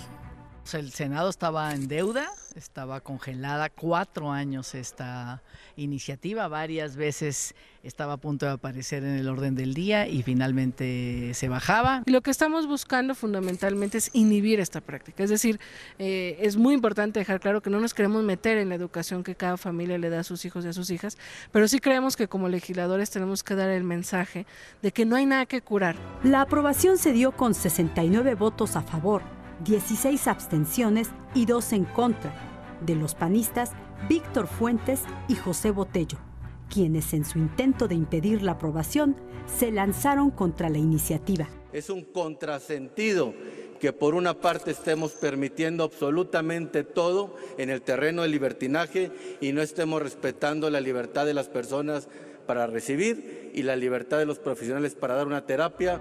Pero la senadora del Partido Encuentro Social, Marcela Mora, le pidió documentarse sobre el impacto que causan estas terapias en quienes las reciben. Se trata absolutamente de prohibirlas porque son criminales, es tortura. Si no, si no saben cómo es que se dan, échenle un ojito al YouTube. Con lo aprobado se establecieron de dos a seis años de prisión a quien realice, imparta, aplique, obligue o financie las falsas terapias. Además de este avance legislativo en el Senado, también se ampliaron las penas para las personas que ataquen a otra con algún tipo de sustancia química. Dicha legislación también contempla a varones, tiene un enfoque de género, pues mayormente son las mujeres quienes son víctimas de los ataques con materiales corrosivos como el ácido. El odio visceral de los hombres hacia nosotras ha escalado en diversas manifestaciones de violencia. Por eso, mediante la adecuada tipificación de los ataques de delitos, en este caso en específico de ataques de ácido, hoy damos un, paso firme y contundente. De acuerdo a la iniciativa, en 2020 se reportaron 20 casos de mujeres atacadas con ácido frente a 7 que se tuvo registro en 2018. Es decir, hubo un aumento en este tipo de ataques, por ello aumentan las penas. Las personas que cometan tan atroz conducta podrán ser sentenciadas de 7 hasta 13 años de prisión y una multa que asciende a 700 UMAS. Con el fin de proteger a la familia y las relaciones interpersonales, la penalidad se aumentará en dos terceras partes, es decir, si el novio, esposo, compañero de trabajo o cualquier persona ataca con ácido, estará privado de su libertad de 9 hasta 22 años. Otro avance fue en materia de derechos laborales en beneficio de la clase trabajadora. ¡Los obreros! ¡Los obreros movemos a México! ¡Pinche ridículo! ¡80 años! ¡80 años! ¡Miren! ¡Aquí está la que México! Tuvieron que pasar más de 50 años para que se ampliara el número de días de vacaciones pagadas con la reforma aprobada de manera unánime, se estableció que las y los asalariados tengan 12 días de asueto cuando cumplan un año laboral. Además, esos 12 días podrán tomarse seguidos y serán los propios trabajadores quienes decidirán cuándo y cómo tomarlos. Es otorgar a los trabajadores la libertad completa, potestad para decidir la forma y tiempos en que disfrutarán los días de vacaciones que tengan a su favor. De este modo, los únicos que pueden disponer de la distribución de sus vacaciones serán las y los trabajadores. En la discusión en el Pleno, el senador morenista César Cravioto criticó que en legislaturas pasadas no se había logrado la ampliación de estos derechos laborales. Si en este momento hubiera mayoría de legisladores de la derecha, no hubieran salido estas reformas, porque tuvieron mayoría muchas legislaturas, como 50 años, y no hicieron nada por los trabajadores. Ahora nos siguen y ahora sacan carteles que gracias a ustedes, pero es gracias a la mayoría de la cuarta transformación. El senador del Grupo Plural, Germán Martínez, recordó que hubo empresarios que quisieron frenar la reforma. A favor de equilibrar la relación obrero-patronal, la justicia del trabajo y la mercancía es una cosa, el trabajo no es mercancía, es valor. Entiéndanlo los empresarios, se llame Claudio X o se llame como se llame. Entiéndanlo de una vez. Con estas modificaciones a la ley, las y los empleados tendrán 12 días de vacaciones al cumplir un año trabajado y aumentará dos días cada año. Así, cuando se cumplan 5 años de antigüedad, se tendrán 20 días de descanso. Los cambios empezarán a aplicarse a partir de este primero de enero de 2023. Con información de Luis Méndez, 11 Noticias. En más información, hablemos ahora de Puerto Vallarta, porque en sus playas se realizó la liberación de tortugas y su crianza asistida. Es un evento donde el turismo nacional y extranjero apreció la grata experiencia que ayuda a la supervivencia de esta especie. Ahí estuvo Araceli Aranday y esta es la historia. Por primera vez, estas tortugas nacidas de manera antinatural se zambullen en el mar su hogar.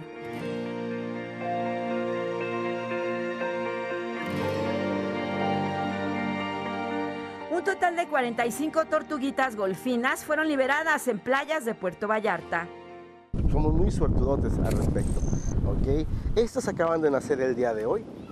Nosotros hacemos esto para ayudarlos. ¿De qué manera los ayudamos? Protegiendo de depredadores, tanto naturales, animalitos, como lamentablemente los humanos también. Las actividades humanas han puesto en jaque la existencia de estos quelonios. La captura intencional o no de esta especie en edad adulta es una amenaza que se extiende también a las crías. Están en peligro por, porque, por decir, de, de cada 100 tortugas una sobrevive. Entonces, como son muy frágiles, ya sea en cuanto salen luego ya vienen las gaviotas, los partos, se lo comen. Salen al mar y los pescados grandes se las pueden comer. A pesar del panorama depredador para las tortugas, continúan llegando a las costas mexicanas. Nunca había, se había arrimado a poner aquí una tortuga. Salen las tortuguitas y hay un montón, este, salen las tortuguitas aquí, pero así que salga la, la tortuga a poner, no. Hasta esta vez que apenas se nos hizo esta novedad a mi esposo y a mí. El nacimiento de estos animales durante la primera semana de noviembre en las playas vallartenses fue considerado un logro, tomando en cuenta las circunstancias de la crianza asistida. Lo que hacemos nosotros para protegerla, una vez que la mamá vino a dejar la nidada, tenemos ocho horas aproximadamente en el cual lo podemos cambiar a nuestros campamentos. La tortuga busca la costa para dejar sus crías. Eh, La tortuga viene, cava, eh, hace una forma de cantarito. Ah, ah, me explico que la parte de arriba, ¿qué tan grande es el, el agujero? Es lo que es un codo, aproximadamente como 45 centímetros. El litoral mexicano recibe siete especies de las ocho que existen en el mundo. Y uno de los lugares que las tortugas eligen para desasolvar son las playas de Puerto Vallarta. Ellas nacen en la madrugada normalmente, ¿ok? Cuando nacen en la madrugada se liberan en ese momento, ¿ok? Cuando nacen después de las 8 de la mañana las mantenemos, ¿ok? Porque de esa manera les brindamos o les damos un poquito más de oportunidad para vivir. Una vez afuera de su cascarón, las tortugas son colocadas en un recipiente y se espera la noche preferentemente para colocarlas a pie de playa. Ellas a la hora de entrar al mar no nadan por abajo del mar. ¿Por qué? Porque los predadores están por abajo del mar. Ellas nadan sobre la superficie. Así es que imagínense a un pelícano, una gaviota volando, que ven únicamente un puntito negro. Así es que vienen y... La hembra puede dar dos o tres nidadas al año y en cada una puede ser de 80 a 180. Las hembras son las únicas que regresan a, a la nidada. El macho nunca regresa a la playa. El macho todo el tiempo se la pasa en el mar. Así es que hacen su trabajito, preñan a la hembra y la hembra es la que regresa, año con año. Organizaciones civiles y hoteleros auspician la actividad de liberar a las tortugas para su supervivencia. Afortunadamente hemos visto que llegan tortugas antes de tiempo y que todavía siguen llegando tortugas después de tiempo. Cre- hacemos eh, conciencia y pensamos que es porque lo estamos haciendo bien. Los coordinadores de esta tarea llevan un control que permite conocer la actividad de la especie. Te puedo asegurar que debido a la bitácora que manejamos año con año, aumenta el número de nidadas. Tanto de mamás que vienen a dejar los huevitos, tanto el número de crías que liberamos. El turismo de casa y el internacional busca las playas mexicanas para vivir la experiencia. Fue maravilloso, la mera verdad. Me encantó a ver eso, porque siempre he querido ver cómo sueltan las tortugas y todo, y cuando nos enseñó dónde están las cáscaras, dónde salen, se me hizo bien interesante. Pues nosotros les podemos ayudar para que ellos puedan vivir más saludable y sin peligros, como ayudar a reciclar, cosas así. Desde Puerto Vallarta, Jalisco, con imágenes de Eduardo Casanova. 11 Noticias. Araceli Aranday.